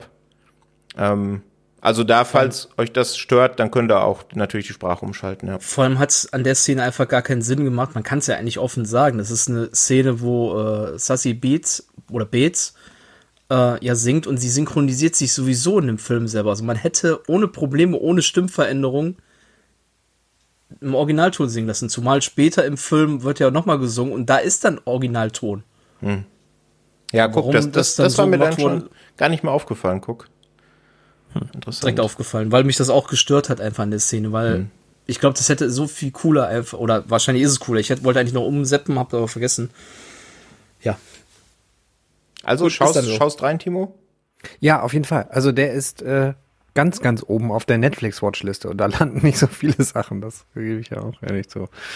Ah, Dann da kommen wir, kommen wir von äh, Watchlist zu Toplist und von The Harder They Fall zu Red Notice, ne? Denn auf der Toplist, zumindest die Netflix veröffentlicht, ist Red Notice ganz weit oben. Und wir drei können jetzt mal diskutieren, ob er das denn aus unserer Sicht zurecht ist. Das ist äh, eben die neueste und bis dato größte Netflix-Produktion mit unter anderem wieder The Rock, aber noch ein paar anderen äh, namhaften Leuten auf der Besetzungsliste. Timo, magst du anfangen? Ja, also man kann sich ja ausrechnen, was passiert, wenn man die drei oder drei der momentan heißesten Stars verpflichtet. Dazu einen Intimus von Dwayne Johnson mit Rawson Marshall Thurber. Das ist ja auch sowas, der gute Johnson, der arbeitet ja gerne auch mit den gleichen Regisseuren, siehe, ähm, oh, ich kann ihn immer nicht aussprechen, Jaume Collet Serra Siehe Brad Anderson heißt er, glaube ich, ähm, von äh, San Andreas und auch von Rampage. Und jetzt haben wir hier den dritten Intimus mit Rawson Marshall Thurber und Red Notice. Ich will gar nicht viel zur Handlung sagen. So von diesen, der größte Netflix-Film und so muss man natürlich immer bedenken, ja, drei Stars, dreimal 20 Millionen, also Ryan Reynolds, Gal Gadot und Dwayne Johnson und dann nochmal 10 für den guten Rawson Marshall Thurber als Drehbuchautor und Regisseur und schon bleiben noch 130 Millionen übrig. Die hat man eingestrichen. Legendary selber hat ja den zuerst ins Kino bringen wollen, hat aber gesagt, dafür bräuchten wir so ein bisschen Skriptänderung. Da gefällt uns das eine oder andere nicht. Und da hat halt Thurber gesagt, ja gut, ich gehe zu Netflix, die machen das einfach so. Hätte ich an seiner Stelle auch gemacht, weil das 10 Millionen ohne nochmal zusätzlich Hand anzulegen, prima Deal. Die Story ist so völlig egal. Ich habe das umschrieben in meiner äh, Letterbox-Kritik, dass äh, drei Stars auf äh, die Suche nach drei goldenen Testikeln gehen. Und äh, es ist so ein bisschen Abenteuer, es ist ein bisschen Heist-Movie. Ich finde ihn nicht so scheiße, wie ihn viele fanden. Er hatte durchaus äh, seine, seine hellen Momente. Er, hat zwei, dreimal mich zum Lachen gebracht. Aber dennoch ist das halt so ein Film. Es gibt zwei, drei Actionsequenzen und einer davon sieht auch richtig gut aus. Und das Problem ist, man hat sie schon mal genauso in Quantum, äh, ein Quantum Trost gesehen. Also so ein Fall, der so in einem Take gedreht wurde, sieht fast auch genauso aus. Der Rest ist wirklich vergessenswert. Es gibt so ein paar doppelte Boden, Böden und so ein paar ähm, Twists, aber ey, ganz ehrlich, die riecht jeder halbwegs erfahrene Filmgucker, nicht mal Genre-Fan oder Heist-Movie oder Caper-Movie-Fan, sondern die ahnt man wirklich auf eine Meile. Und da sage ich auch nichts mehr zu. Mir hat der, ich habe ihn zweieinhalb, glaube ich, gegeben von, von fünf. Ich bin äh, durchaus Dwayne Johnson Freund. Ich finde Ryan Reynolds ist mir ein bisschen über mittlerweile, weil es doch immer auch sehr, sehr gleicher Humor ist. Der funktioniert mal weniger gut, also in The Killers Bodyguard 2, nee, wie heißt der? Hitman's Wife's Bodyguard. Ähm, ja, hat er mir überhaupt nicht gefallen. 2. Diesmal ist er ein bisschen besser. Wer mir richtig, richtig gut gefallen hat, war Gal Gadot. Das ist die einzige, die ein bisschen schauspielt da. Mhm. Milde Empfehlung. Muss man nicht gesehen haben, ist auch wirklich so ein Film für die Generation Netflix die nebenbei irgendwie nochmal zwischendurch in die Küche geht und vielleicht noch sich was zu essen holt und nicht Pause drückt oder am Handy ein bisschen rumdaddelt. Man verpasst dann halt nichts. Ja, das ist ja auch das, was viele dem Film vorwerfen, ne? dass er eben genau so gemacht ist, ne? dass er eben für mhm. das, was vielleicht Netflix so denkt, dass ihr typisches Publikum ist, weiß ich nicht, eben, dass es ein Film ist, wo es eben kein Problem ist, wenn man nebenbei vielleicht noch was anderes macht. Wobei ich sagen muss, ich fand ihn jetzt auch nicht so schlecht wie befürchtet weil einfach ich auch ein paar Mal lachen musste. Ich, bei mir ist es genau andersrum wie bei dir, witzigerweise, Timo. Ryan, äh, Ryan Reynolds holt mich ab und The Rock mittlerweile gar nicht mehr. Und okay. klar, Ryan Reynolds spielt eigentlich nicht. Er ist, er ist Deadpool die ganze Zeit, immer in den Filmen seit der, seitdem. Aber er hat dann halt ein paar Gags, bei denen ich echt lachen musste. Und das schafft ja. er eigentlich in jedem Film und das hat er auch hier wieder geschafft. Das hat das so ein bisschen gerettet. Die Story ist komplett, kann man vergessen. Klar, es gibt da so ein paar Twists, die sind aber im Grunde egal, weil die nichts mit den Charakteren machen. Ne? Was mir dann hinterher nicht egal war, war eine Szene, in der ich nicht fassen konnte, wie beschissen die aussieht. Also ich meine, selbst wenn man seinen Hauptdarstellern 30 Millionen und seinem Regisseur 10 Millionen bezahlt, dann muss CGI nicht so scheiße aussehen, wie es da aussieht. Das war echt teilweise eine Frechheit. Äh, und da kann ich dem Film dann schon vorwerfen, dass der halt einfach am Reißbrett gemacht ist. Ne? Da steckt sehr wenig Liebe drin in manchen Departments und das wirkt so auf mich und das weiß ich nicht. Das hat es mir dann ein bisschen verdorben. Aber im Grunde habe ich Schlimmeres befürchtet. Ne? Es gibt ja im Grunde im Internet aktuell zwei Lager. Ne? Die einen, die sagen, das ist riesiger Mist, ist typischer Netflix-Film, guckt den nicht. Und die anderen, die sagen, ja, auf euch höre ich aber nicht, ich guck den, ich fand den super. So, und ich bin da halt irgendwo dazwischen. Ne? Ich finde, den kann man schon machen, wenn man einen anspruchslosen, ja, was ist es, Abenteuerfilm haben genau, will. Genau, das ist der Punkt.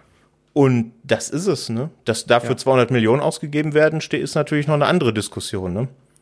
Ja, aber also naja. den kann man auch, glaube ich, günstiger produzieren weil auch die Schauplätze selber, also der spielt ja auch so ein bisschen mit, mit exotischen Schauplätzen, aber die fängst du einmal mit so einem Establishment-Shot ein und dann war's das auch. Und dann brauchst du dieses ganze Pseudo-Exotische gar nicht so sehr, weil du es gar nicht so richtig registrierst. Das haben andere Filme schon für, für deutlich weniger Geld mir sehr viel besser vermittelt. Aber ja. das ist genau das, was du sagst. Also der ist für uns, die jetzt in der Filmbubble sind und die Filme auch anders, ich glaube, anders betrachten als Otto Normalkonsument und Netflix-Abonnent ist das halt nichts Großartiges, aber es tut einem auch nicht so sehr wie, wir haben auch von den, von den Netflix Originalfilmen, wir haben so eine leichte Hassbeziehung Und ähm, immer wenn da etwas rauskommt, was nicht komplett egal ist.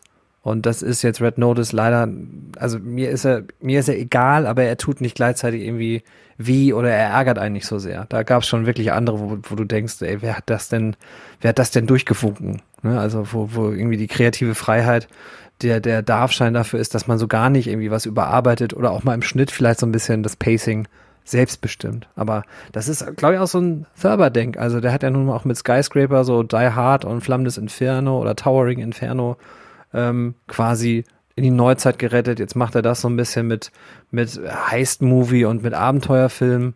Aber so, wie gesagt, so, so, so eine talentierte Regie sehe ich da leider Gottes nicht. Also Dodgeball ist nach wie vor dann doch mein Favorit bei ihm. Krischi, was meinst, sagst du denn zu Red Notice? Mm, ja, es gibt ihn. ähm, ich finde, das war halt ein Film, der hatte eine, der hatte halt eine Menge Potenzial gehabt. Ne? Wir haben hier drei wirklich eigentlich tolle Schauspieler. Ich mag alle drei durch die Bank. Also mich kann einen The Rock abholen, mich kann einen Ryan Reynolds abholen. Und sehr häufig konnte mich eine Gal Gadot auch abholen. Allerdings in diesem Film fand ich ihre, also die Überheblichkeit ihrer Rolle doch ein bisschen nervig. Ähm, ansonsten, ja, auf dem Papier sah das ja halt alles gut aus. Schnitzeljagd fand ich eigentlich sehr cool. Aber die Umsetzung insgesamt, das war dann halt. Ähm ja, man müsste eigentlich schon sagen, anhand dessen, was man ja erwart hätte erwarten können, vielleicht bei so einem Film war der Film dann doch sehr enttäuschend. Es fehlte irgendwo so dieser Wow-Effekt, dieser Mehrspaß und trotzdem muss ich sagen, ich hatte doch mich unterhalten gefühlt. Es ist aber halt ein Film, der ist einem egal. Am Ende ist er einfach ein bisschen zu lang und er ist einfach egal. Hast du, wie du Timo schon sagte, habt ihr ihn geguckt? Schön. Ich hoffe, dann hat er euch gefallen. Und wenn nicht, habt ihr eigentlich auch nicht viel verpasst. Ja, und ich, was ich auch so ein bisschen schwierig fand, teilweise nimmt er sich komplett ernst, teilweise bringt er irgendwelche komischen Meta-Witze, wo dann Ryan Reynolds am Ende sagt, ja, im Grunde laufen wir ja eh nur McGuffin hinterher. Und ich weiß nicht, wer darüber lacht, ganz ehrlich, weil das Zielpublikum glaube ich eher nicht. Nee. Und ich denke mir eher, hä, was soll das denn jetzt?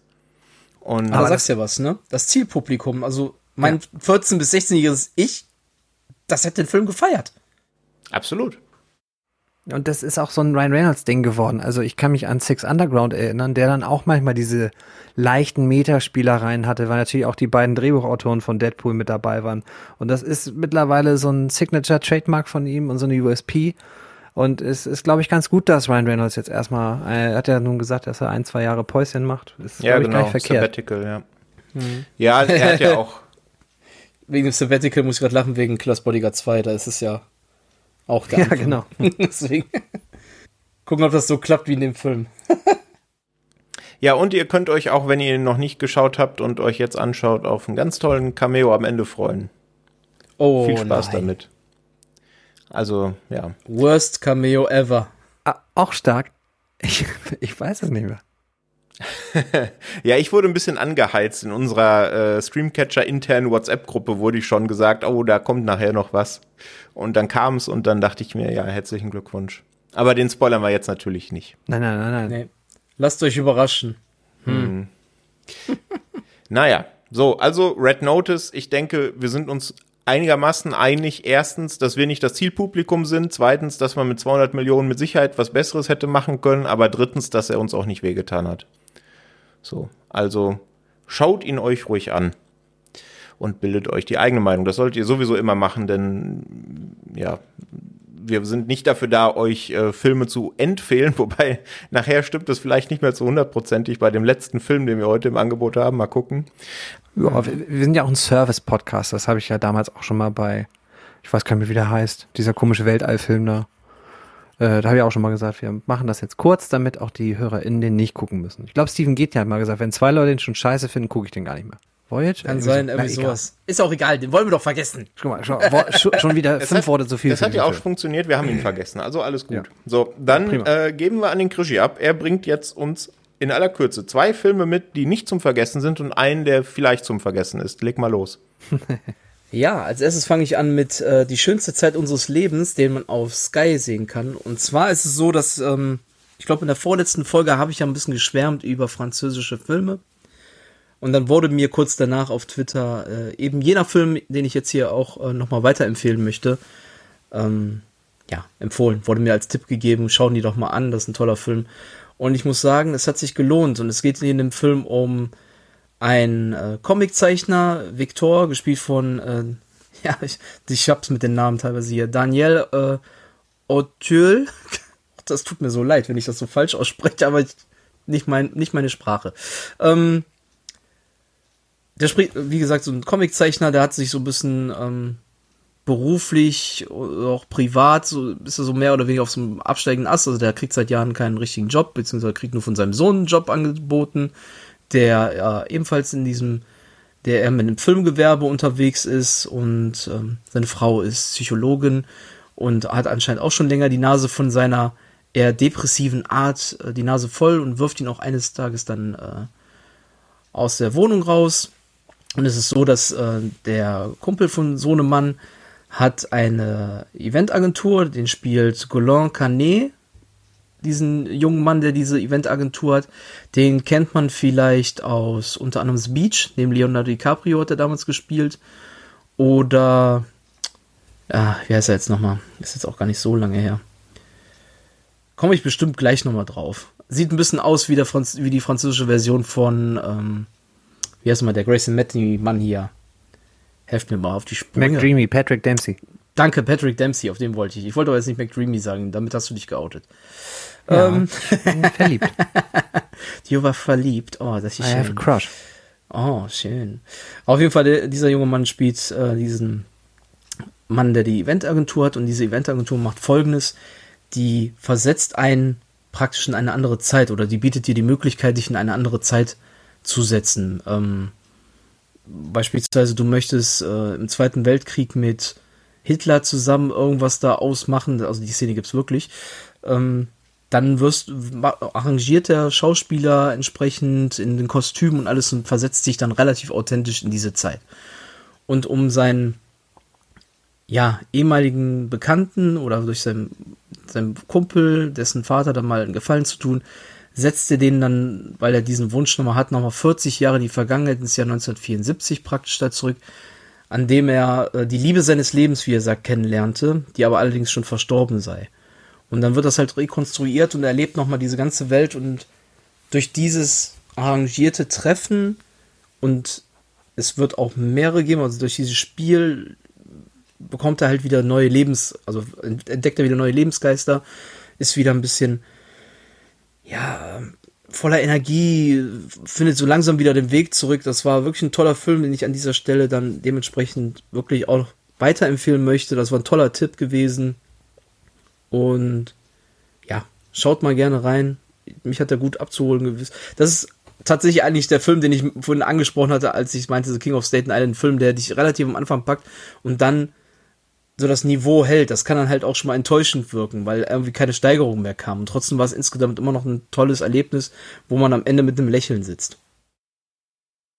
Kommt auf die Liste. Das ist schön, ja. Dazu eine ganz, gesagt, ganz kurze Anekdote. Im wunderschönen City-Kino hier in München, dagegen Grüße raus, da habe ich mal das Plakat zum Film gesehen und das Plakat ist wirklich wunderschön. Ich habe mir den allein wegen des Plakats auf die Watchlist gesetzt und jetzt werde ich mir wahrscheinlich dann auch mal angucken ist das so. noch geil, ne? Ja. Also wenn du den Film gesehen hast, findest du es noch geiler irgendwie. Okay. Cool. Weil du das dann noch mehr verstehst, so diese Szenerie. Mhm. Ähm, wir bleiben aber bei Sky. Und da empfehle ich auch The Wolf of Snow Hollow. Das ist äh, der, der nächste Film von Jim Cummings. Äh, der Name sagt vielleicht einigen was. Das ist der Mann, der den Film Thunder Road damals auch geschrieben, inszeniert und hauptdargestellt hat, um es mal so zu nennen. In Deutschland ist er ja unter dem unsäglichen Titel Der Chaos Cop der was komplett falsches ja suggeriert, bekannt oder rausgebracht worden, so muss man sagen. Und mit The Wolf of Snow Hollow wird, damals war es ja so mehr so eine Tragikomödie gewesen. The Wolf of Snow Hollow behält ein bisschen diesen Dramazüge bei. Er spielt wieder, also Jim Cummings hat wieder selber die Hauptrolle inne, spielt einen Sheriff oder nee Quatsch, tut mir leid, ein Deputy. Der Sheriff äh, ist hier sein Vater, gespielt von Robert Forster in einem seiner letzten Filme, wenn nicht sogar der letzte Film. Hm, ist der letzte. Mit ihm. Und ähm, er ist halt ein Deputy, der viel mit privaten Problemen äh, zu tun hat. Es ist ähm, ein Charakter, der einem doch schon sehr nahe gehen kann. Nicht so stark, muss man ganz klar sagen, wie ein Thunder Road, aber einer, der trotzdem sich so schön authentisch anfühlt. Er spielt das auch wieder recht stark. Das ist ein Charakter mit Alkoholproblemen, mit Wutausbrüchen, den familiären Sorgen. Und zu diesen Sorgen gesellt sich dann, dass ein, ja, ein Serienkiller unterwegs ist, beziehungsweise ein Monster, wie man sagt, ein, ein Werwolf. Es ist zum Beginn des Films Touristen da und es gibt äh, dann das erste Mordopfer, ist zerstückelt wie sonst was und es kann eigentlich nur eine Bestie sein, es gibt Fußspuren und ähm, unser Deputy hier, gespielt von Jim Cummings, glaubt der Sache nicht und versucht dann herauszufinden, wer es ist. Wir haben hier einen schönen Mix eigentlich aus Horrorelementen, die noch damit rein gespült werden, also die verschiedensten Horrorszenarien, die man so kennt, kombiniert irgendwo dann halt mit dieser Ödnis, die so verschneiten Ödnis so ein bisschen an Fargo erinnert. Das hat schon eine gewisse Atmosphäre, das geht nie richtig ins, es schafft nie so richtig perfekt diesen Spagat zwischen dem ganzen Krimi, Horror und dann doch dramatischen Elementen. Und ist aber insgesamt trotzdem durchaus spannend anzuschauen und äh, kann ich eigentlich nur empfehlen. Ist zwar ist eine sehr kurze Laufzeit, die da hat. Ich glaube, es sind nur knapp 80, etwas über 80 Minuten, also nicht mal anderthalb Stunden geht der Film.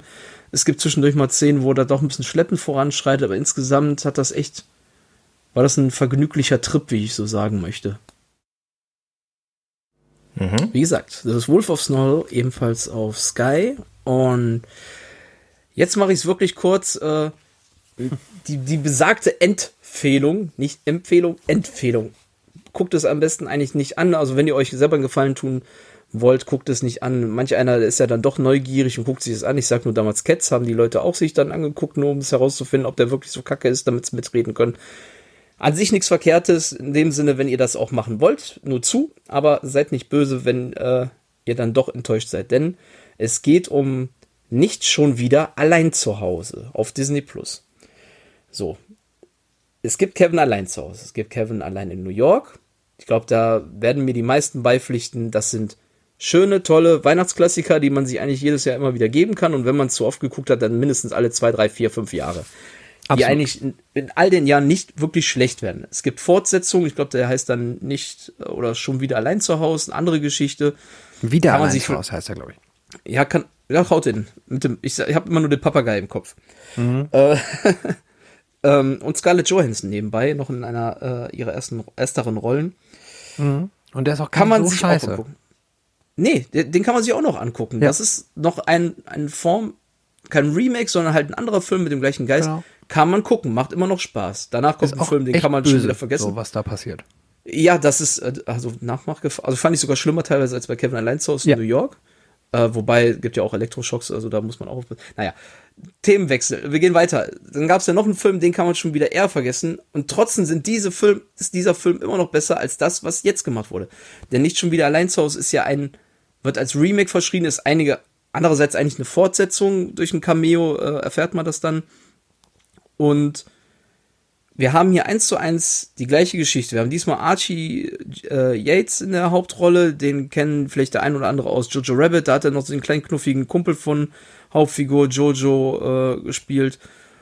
Und jetzt haben wir hier somit das größte, nervigste äh, A-Kind der, der, der Geschichte des Films mit und nein, nicht der, es gibt noch schlimmere Kinder teilweise im Film, aber wenn ich da ein Ranking mache, da werde ich mich zu lange dran aufhalten. Auf jeden Fall haben wir eine sehr unsympathische Hauptfigur und wir haben eigentlich ganz andere Hauptfiguren hier. Und zwar die Einbrecher. Und äh, so viel kann verraten sein, denn der Film startet auch direkt so. Wir lernen direkt zu Beginn die Einbrecher kennen. Und das sind, ist ein Pärchen, was gerade dabei ist, sein Haus zu verlieren das Kinder hat und was eigentlich nur in das Haus einbrechen möchte, weil was verloren gegangen ist, was vielleicht deren Heim retten könnte. Kurzum, wir haben hier äh, die vermeintlichen Bösewichte sind sympathischer als der eigentliche vermeintliche Held dieses Films und hier passt gar nichts an dem Film. Und dann setzt zwischendurch noch die Originalmusik ein und das macht dann noch aggressiver, weil man denkt dann noch an an diesen guten originalen Film und was diese Musik im richtigen Moment eigentlich ausgelöst hat, was für eine tolle Weihnachtsstimmung oder was für ein, was für ein wohlwollendes Gefühl einem dabei rauskommt, so in diese Weihnachtsstimmung zu kommen. Und dieser Film hat gar nichts davon. Rein gar nichts. Also, ähm, wenn jemand den guckt und sagt, den fand er toll, dann soll er mir einfach mal erklären, was er daran toll fand. Vielleicht habe ich was übersehen. Ähm, außer einem Cameo-Auftritt äh, aus den alten Filmen, und es ist nicht mehr Corley Culkin, ist hier nichts nur ansatzweise bei mir positiv in Erinnerung geblieben. Außer vielleicht im Einbrecher war was ganz sympathisch war und hätte man es anders aufgebaut, hätte es vielleicht auch noch gepasst, aber so. Nö. Lasst es besser. Ja, ich glaube, das ist ja auch so die allgemeine Rezeption des Films, ne? Das, wenn man sich so die Reviews anguckt, da gibt's, glaube ich, niemanden, der sagt, hier, das ist ein, ein, ein schön in die Moderne transportierter äh, Film vor, oder Remake oder wie auch immer Fortsetzung von Kevin allein zu Hause. Ne? Nee, es macht, es macht auch wirklich, also man möchte ja dem Film, also ich wollte dem Film die Chance geben. Ich habe gesagt, ja gut, ist ein Remake, ist nicht schlimm. Ich meine, halt, wir haben ja vorhin schon den, den dritten Film erwähnt, der ist ja trotzdem auch angenehm. Das ist trotzdem ein sehr angenehmer Film. Der macht ja auch nichts wirklich anders.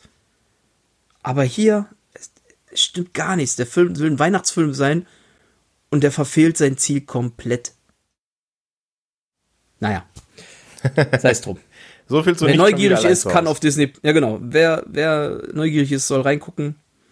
Aber ich wollte euch mal warnen. Ja. Sagt nicht, wir haben euch nicht gewarnt. Genau.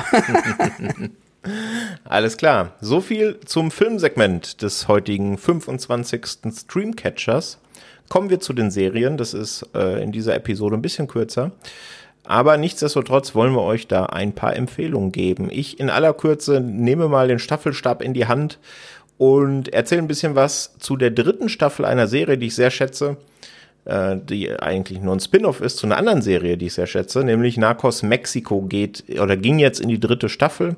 Habe ich am Wochenende fertig geguckt und ja, im Grunde, also natürlich Leute, die Narcos nicht gesehen haben, haben sich nicht Narcos Mexico angeguckt und es wird auch keiner jetzt mit der dritten Staffel einsteigen. Das wird auch keinen Sinn ergeben, deswegen nur in aller Kürze.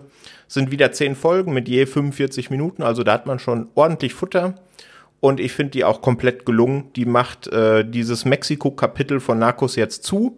Ich schätze, es wird dann noch weitergehen, so wie es nach Narcos ja auch weiterging, jetzt eben in Mexiko. Aber dieses Kapitel ist jetzt eben abgeschlossen und ich finde, da haben sie ein sehr schönes, sehr schönen Abschluss gefunden. Es geht natürlich um den illegalen Drogenhandel diesmal in Mexiko, schließt auch nahtlos an die zweite Staffel an, spannt damit auch wieder Bögen zur Originalserie also deswegen ist es auch empfohlen, eben mit Narcos einzusteigen. Äh, wir haben hier wieder Ermittler Walt Breslin, den wir schon kennen. Scott McNary spielt ihn wieder im Fokus und eine bisherige eher so Randfigur, äh, gespielt von José María Jaspic. Ich hoffe, ich habe diesen Namen richtig ausgesprochen und der ähm, ist hier dieser viel, heute schon viel äh, erwähnte Szenendieb. Also alle Szenen mit ihm haben so eine richtige richtige Wucht und er ist dann eine richtige Präsenz, das macht richtig Spaß. Und ja, also ich hatte Spaß mit der dritten Staffel. Ich erkenne da keinen großen Qualitätsverlust, wie das ja sonst bei manchen Serien der Fall ist. Und ich denke, es tut ja auch sehr gut, dass eben jetzt nach der dritten Staffel einfach bewusst gesagt wurde, damit ist es jetzt vorbei. Also große Empfehlung für die gesamte Narcos-Serie. Wer das nachholen möchte, hat dann sechs Staffeln vor sich mit unzähligen Stunden ähm, ja, äh, illegalem Drogenhandel und Ermittlungen drumrum. Gut, soviel zu Narcos Mexico Staffel 3. Wir bleiben bei Netflix und der Krigi erzählt uns was zu der, ich würde schon sagen, aktuellen Hype-Serie, die so ein bisschen den Hype von Squid Game genommen hat und ihn jetzt selber so ausspielt, oder? Zu Arcane nämlich. Ja, die jetzt mehr verdient, den Hype. Finde ich. Und das ohne rote Overalls. Ähm. Ja, Arcane, League of Legends, eine Serie, die, muss ich dazu sagen, auf meinem Bildschirm mir empfohlen wurde und ich mir nur gedacht habe, da steht League of Legends. Das Spiel habe ich nie gespielt, äh, wird wahrscheinlich nichts für mich sein. Dann erstmal dementsprechend gar nicht erst weiter geguckt. Aber ähm, es ist eine Serie, die ist nicht nur für Fans. Also die Fans werden sich sicherlich freuen, denn es gibt bestimmt ein paar Easter Eggs, die sind da immer gut versteckt. Es fällt aber nicht auf. Es ist nicht mit der groben Kette so, guck mal hier, das ist vom Spiel. Das fällt dir als nicht Spieler oder jemand, der das Spiel nie gezockt hat, wird dir nie auffallen, weil die das, wenn nur dezent am Rand als kleinen Fanservice machen und ansonsten einfach eine tolle Geschichte erzählen. Und hier geht es dann halt um ähm, ein Schwesterpärchen, um Violet und Powder, die direkt am Anfang in einer Art Kriegssituation sind. Es ist ein, oder mitten auf so einer Art Schlachtfeld sind, die Eltern verloren haben. Und es sind zwei Städte, die sich ähm, hier ergeben. Eine Oberstadt praktisch und eine Unterstadt, die praktisch im Untergrund von dieser wohnt. Das ist die Oberstadt Piltover, die technisch hoch äh, gut aussieht, also reich ist anscheinend, äh, zivilisiert wirkt und äh, während die Unterstadt, ich glaube, die heißt Zaun, ähm, wird dann einfach, ähm, muss man da einfach wie so eine Art, ja, Ghetto sich vorstellen, wobei nicht jetzt Ghetto im Sinne von Zweiten Weltkrieg, sondern es ist wirklich so eine Art, es ist dreckig, es ist eine dunkle Gasse, da ist, äh, die Menschen sind da fast alle krank oder ein bisschen abgemagert, auf jeden Fall sehr verarmt, das Ganze. Ähm, und beide finden sich halt eher in dieser Unterstadt wieder. Und wenn man sich jetzt die erste Folge anguckt, ich bin da gar nicht so richtig warm mit geworden. Es gab so coole Action-Pieces schon. Ähm, recht brutal war diese Serie schon bis dahin. Und wir haben wirklich da einen, einen Animationsstil, der mich sehr an, an Into the Spider-Verse erinnerte. Wir haben mich teils gezeichnet, teils über den Computer, diesen coolen Comic-Look irgendwie. Allein dafür hat es sich schon gelohnt. Und erst so gegen Ende der Folge war ich so ein bisschen, hm, könnte man sich nochmal angucken. Dann hat es nochmal so eine halbe Folge gedauert, ehe ich dann doch das Gefühl hatte, jetzt bin ich hooked und mit der dritten Folge war es ganz vorbei. Arcane ist in drei Akte unterteilt. Es gibt ähm, jeweils drei Folgen, die sind jetzt auch wöchentlich dann ausgestrahlt worden. Das heißt, ich kann jetzt nur bis zur sechsten Folge davon erzählen, denn ähm, die kommen erst samstags, die finalen drei Folgen, aber bis hierhin ist es vielleicht mit das Beste, was ich in diesem Jahr an Serie gesehen habe. Animiert definitiv, aber auch insgesamt an Serie, weil auch inhaltlich die Figuren sind toll, das Worldbuilding ist stark ähm, und was ich besonders neben dem saustarken Soundtrack wertschätze, ist, dass jedes Handeln in dieser Serie einfach irgendeine Folge hat, sei es positiv wie negativ. Und das wird gnadenlos äh, gezeigt. Also da, wie habe ich das mal von irgendwo gelesen oder gehört? Das hat schon teilweise Game of Thrones, äh, Game of Thrones Vibes. Wie, ja, resolut dann mit äh, Entscheidungen umgegangen wird. Also jeder muss dann mit, seinen, mit den Konsequenzen irgendwie, muss, dann, muss man mit Konsequenzen auf jeden Fall rechnen, jede Figur, wenn sie irgendwas gemacht hat. Ja, danke Dicke schön. Empfehlung. Schaut Absolut. rein. Kommt mit in den Hype. Ja, ist, äh, ist, steht auch sehr weit oben auf meiner Liste. Wenn ich die Serie beende, die ich gleich kurz empfehle, dann äh, wird Arcane eingelegt, auf jeden Fall. Falls ihr das nochmal nachlesen wollt, ich für vermutlich eine ähnliche Lobhudelei, da wird der liebe Kollege Jan eines, einen Artikel zu seinem beliebten 10 Reasons Why in Klammern Not Format bald veröffentlichen. Exactly. Genau. Und Jan ist auch ein gutes Stichwort, denn der liebe Jan hat mir die nächste Serie empfohlen. Überraschung. Jan empfiehlt Serien. Jan empfiehlt Serien, ja. Das ist ein sehr beliebtes Format, sowohl auf unserer Website als auch in unserer WhatsApp-Gruppe. Oder hier auch in der letzten Folge ja schon. Absolut, ja. Nämlich, ähm, als er mitbekommen hat, dass ich Narcos Mexiko schaue, hat er mir quasi ähm, ja äh, direkt im Anschluss Undercover empfohlen. Davon habe ich noch nichts gehört. Ist eine Serie, die es aktuell bei Netflix gibt, sogar schon zwei Staffeln. Eine dritte ist angekündigt und sogar ein Spin-off-Film ist schon bei Netflix verfügbar.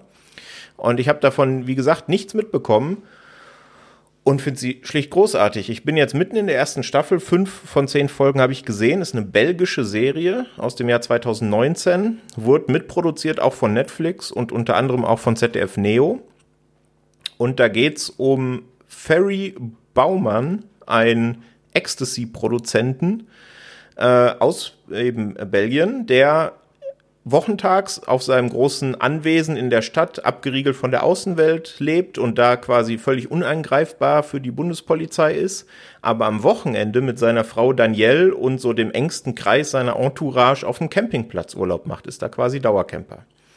Und da entschließt die Bundespolizei, um ihm irgendwann habhaft zu werden und sein Drogenimperium zu sprengen, Mensch, da schicken wir doch mal zwei Beamte undercover hin, die sollen da eben einen Wohnwagen neben Ferry beziehen und so ein bisschen Beziehung zu ihm aufbauen.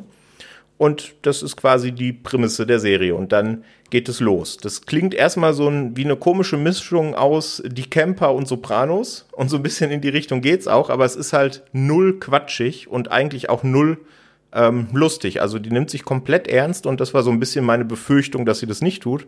Nach fünf Folgen kann ich sagen, es ist ähm, eine großartige Serie, wirklich komplett großartig. Ich finde es faszinierend, dass man so gar nichts davon mitbekommen hat.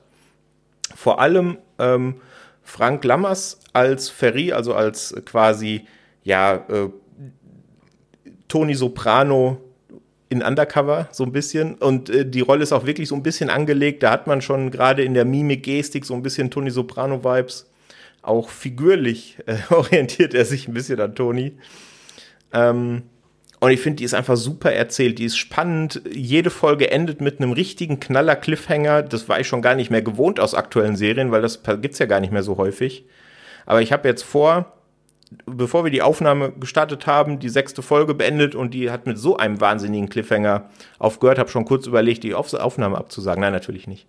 Ähm, und kann die wirklich wärmstens nur empfehlen. Die ist emotional, die ist spannend, die ist toll gespielt, die ist auch toll gefilmt, die ist auch hart ähm, und wie gesagt. Aber herzlich. Ja, genau. und dritte Staffel ist schon in der Mache. Den Film Ferry ist quasi das Prequel, wo man so ein bisschen den Aufstieg von ihm zum Drogenboss nachverfolgt. Den gibt's auch schon bei Netflix. Also kann ich nur wärmstens ans, ans Herz legen, wer da auch nur im entferntesten Bock auf die Thematik hat. Da gehen nochmal Grüße und Dank raus an Jan. so viel zu Undercover äh, wechseln wir noch einmal rüber zu Disney Plus, Regie. Du möchtest uns Only Murders in the Building ans Herz legen. Genau, die Comedy-Krimiserie, die wir äh, im Star-Bereich sehen können. Noch eine von den letzteren äh, Fox-Produktionen, wenn ich es richtig im Kopf habe.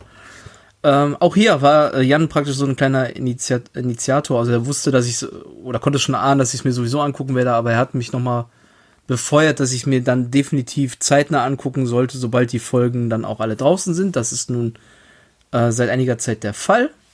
Und es geht, das Ganze basiert auf einer Idee von Steve Martin, der auch hier mitspielt. Unter anderem aber auch noch Martin Shaw und Selina Gomez. Und die drei spielen Bewohner eines, äh, ja, hoch, ja, wie nennt man das, so luxuriöses Apartmentgebäude, Upper West Side in New York. Und ähm, eines Abends gibt es dann so eine Art Alarm, alle Bewohner müssen raus und dabei stellen die drei sich bis dahin fremden Bewohner halt, ähm, stellen die halt fest, dass die eine Leidenschaft für True Crime und echte Mordfälle haben. Und dann ist es auch so, dass dann festgestellt wird, dass in diesem Komplex äh, einer der Bewohner tot aufgefunden wird und die drei vermuten sofort, dass es äh, Mord ist und aufgrund ihres Fachwissens halt durch die True Crime sehen und beginnen sie dann halt der Wahrheit auf den Grund zu gehen und wollen auch selber einen Podcast dabei machen und stellen auch schnell fest, dass der Mörder ebenfalls im Gebäude wohnen könnte und geraten daher auch ins Visier von verschiedenen Leuten. Und was dann halt ganz toll an dieser Serie ist, ist wirklich dieser Krimi-Faktor. Also es ist, ich fand es wenig vorhersehbar bis zu einem gewissen Grad. Es hat, jede Folge war spannend genug, hat tolle Offenbarungen geboten. Wir haben in der Besetzung auch noch ähm, weitere bekannte Namen wie ähm, Nathan Lane, den man aus The Birdcage, da finde ich ihn immer ganz großartig, Mäusejagd und viele, viele andere Filme kennt. Beispielsweise auch äh, der Musiker Sting hat hier eine Rolle in äh, Tina Fey und ähm, ja, eigentlich möchte ich gar nicht so viel sagen. Es sind zehn Folgen, eine Staffel, eine zweite Staffel ist schon in Auftrag gegeben. Ähm, sehr zu empfehlen meinerseits. Und schaut mal rein, wenn ihr Bock auf einen Krimi habt. Und die drei sind auch ganz tolle Darsteller. Schaut rein und habt ein bisschen Spaß. Ja, wunderbar. Only Murders in the Building, die nächste Empfehlung bei Disney Plus. Und in aller Kürze, und dann sind wir auch schon durch mit dem Serienpart, nur eine kleine Ankündigung. Ich denke, da werden wir in einer der folgenden Wochen sowieso, äh, folgen, folgenden Folgen sowieso drüber sprechen, nämlich die neunte Staffel von Dexter startet jetzt. Nach wie vielen Jahren ist es seit der achten vergangen? Schon eine ganze Menge Zeit. Die ja für ja. Leute, die es geguckt haben, eher ein vorsichtig formuliert unbefriedigendes Ende gefunden hat. Gibt es jetzt eben mit dem alten Showrunner ähm, eine neue Staffel, die nennt sich Dexter New Blood, ist ab dem 22.11., ich glaube auch im wöchentlichen Release bei Sky zu sehen. Ähm, in den USA ist es schon ein bisschen weiter, da sind sie, glaube ich, bei der dritten oder vierten Folge aktuell, da ist es auch ein wöchentliches Release. Und ja, ich denke, das wird uns dann in der nächsten oder in der übernächsten Folge des Streamcatchers noch begleiten, denn ich werde da auf jeden Fall reinschauen. Krischi, ich glaube, du auch, oder? Ja, es könnte sich ein bisschen bei mir äh, ziehen. Ich muss das dann allein gucken, weil ich hab's damals nicht geschafft, mit meiner Frau sämtliche Staffeln äh, noch zu schauen. Wir waren in der vierten Staffel hängen geblieben und dann. Ah, stimmt, ja. hast du gesagt, ja. Genau. Aber so viel dazu. Also Dexter New Blood ab dem 22.11. bei Sky. Ich hab auch Bock. Du hast auch Bock. Ja. Der Timo schön. wird hier gar nicht gefragt. Die ganze Zeit stillschweigend auf seinem, auf seinem Stuhl in der Ecke. Ja, ja. Der, der, Timo, der Timo hatte jetzt schon die letzten fünf Minuten Zeit, sich fürs, äh, aufs Quiz vorzubereiten. Ich habe schon Angst. Deswegen hat er wahrscheinlich, deswegen hat er wahrscheinlich keine Serienempfehlung diesmal mitgebracht, einfach weil er sich schon mental die ganze Zeit einstimmt. Ja, das könnte der eine Grund sein, aber der geneigte Hörer, die geneigte Hörerin wird wissen, wie sehr ich Serien schätze. Ich habe schon, als du bei Narcos mit sechs Staffeln kamst, war bei mir schon. äh, vielleicht ist aber das guck auch Arcane. Problem. Guck Arcane. Geht schnell. Ja, das, ich, ich habe ja schon sehr viel Positives von euch dazu gehört. Es kommt auf die Liste. Es ist halt, ich habe noch so viele kleine Miniserien, die noch geguckt werden wollen. Aber ihr wisst ja, Tempus fugit. Das ist wahr. Und ja, äh, weil Tempus fugit, äh, kommen wir auch zum Quiz, denn wir wollen euch ja nicht äh, noch länger hier auf die Folter spannen. Und vor allem uns, denn äh, wir sind dem ja jetzt ausgeliefert, was sich der Krische dieses Mal ausgedacht hat. Und nachdem ich beim ja, letzten Mal so gnadenlos untergegangen bin, habe ich natürlich bisschen was aufzuholen heute. Hm, ausgerechnet bei deinem Fachthema, ne? Naja. Das hängt mir nach. Aktueller Spielstand äh, mit Patrick als Opfer. Ähm, ist 2 zu 1 für, den, für die Gäste. Das heißt, er kann heute, hat er die Chance auszugleichen oder für immer zu schweigen, denn tendenziell werden wir dieses Jahr, glaube ich, nur noch äh, einmal vielleicht mit einem, werde ich noch einmal ein Quiz maximal, glaube ich, moderieren oder mir aus den Fingern saugen. Sagen wir es mal Guck so. Guck mal, dem Herr ist das schon zu anstrengend. Hörst du das raus, Patrick? Mhm. Nee, eigentlich ist es mir nicht so anstrengend. Ich habe nur keine Lust, mit Patrick zu quälen. Der heult ja immer einen hier vor. ja, ganz schlimm. Und zwar, eigentlich hatte ich mir gedacht gehabt, wir hatten ja Red Notice und dann dachte ich mir, man könnte ja mal gucken, weil der hat ja so ein dickes Budget gehabt. Wer war denn eigentlich der teuerste von, von den ganzen Filmen, die wir heute besprochen hatten, bis zu dem kleinsten?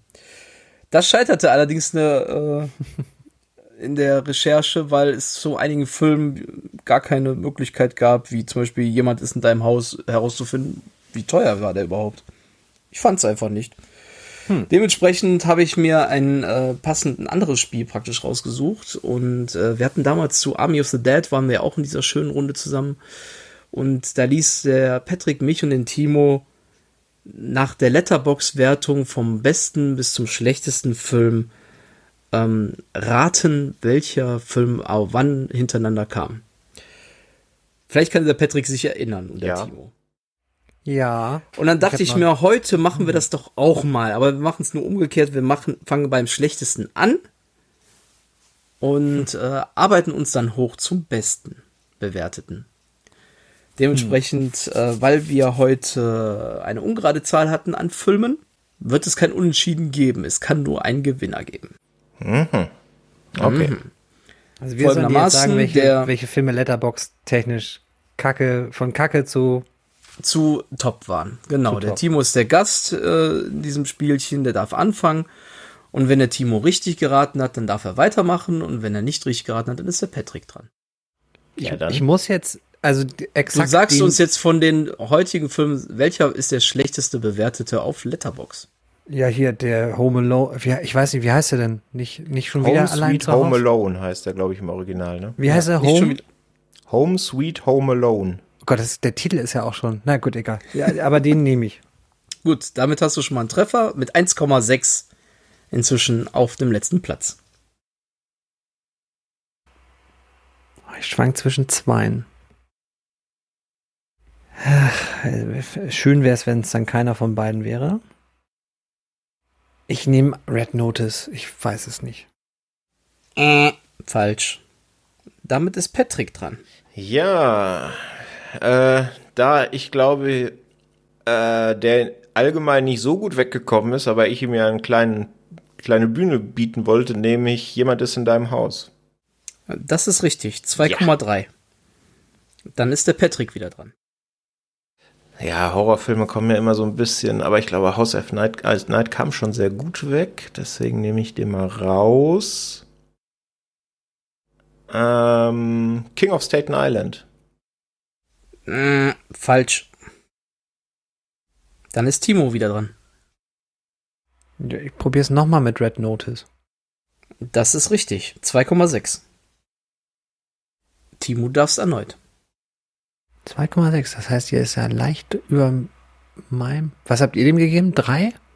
Jo. Red Notice? Ne, ich 2,5. Auch zweieinhalb. Ja, okay. Ähm. Hm, hm, hm, hm, hm. Das heißt, die 0,1 sind von mir. Ich sag mal The Wolf of Snow Hollow. Äh, falsch. Patrick darf. Army of Thieves. Das ist mit korrekt. Mit, korrekt, okay. Ja, das soll heißen, es gibt äh, teilweise Filme, die haben die gleiche Wertung. Insofern kann ich nicht. Guck, habe ich jetzt nicht nachguckt, wer wie viele Stimmen bekommen hat und dann theoretisch er davor wäre. Dann schwanke ich zwischen zweien und entscheide mich für die schönste Zeit unseres Lebens. Äh, Das ist wieder falsch. Nebenbei hat Army of Thieves 3,0. Um mal so ein, Wow. 3,0. mal so eine, einen Faktor dazu wissen, wo wir ungefähr sind. Na, dann nehmen wir mal unseren Dwayne hier. äh, Jungle Cruise. Das ist richtig. Auch dieser 3,0. Na Timo toll, da hat man einen und dann denkt man gleich wieder Sch- Scheibenkleister, jetzt muss er den nächsten Treffer haben.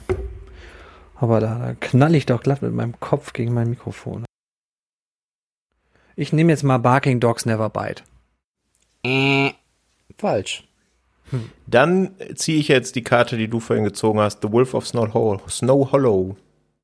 Korrekt. Yes. Ausgleich. Auch wieder 3,0 oder mehr? 3,4. Oh, 3,4.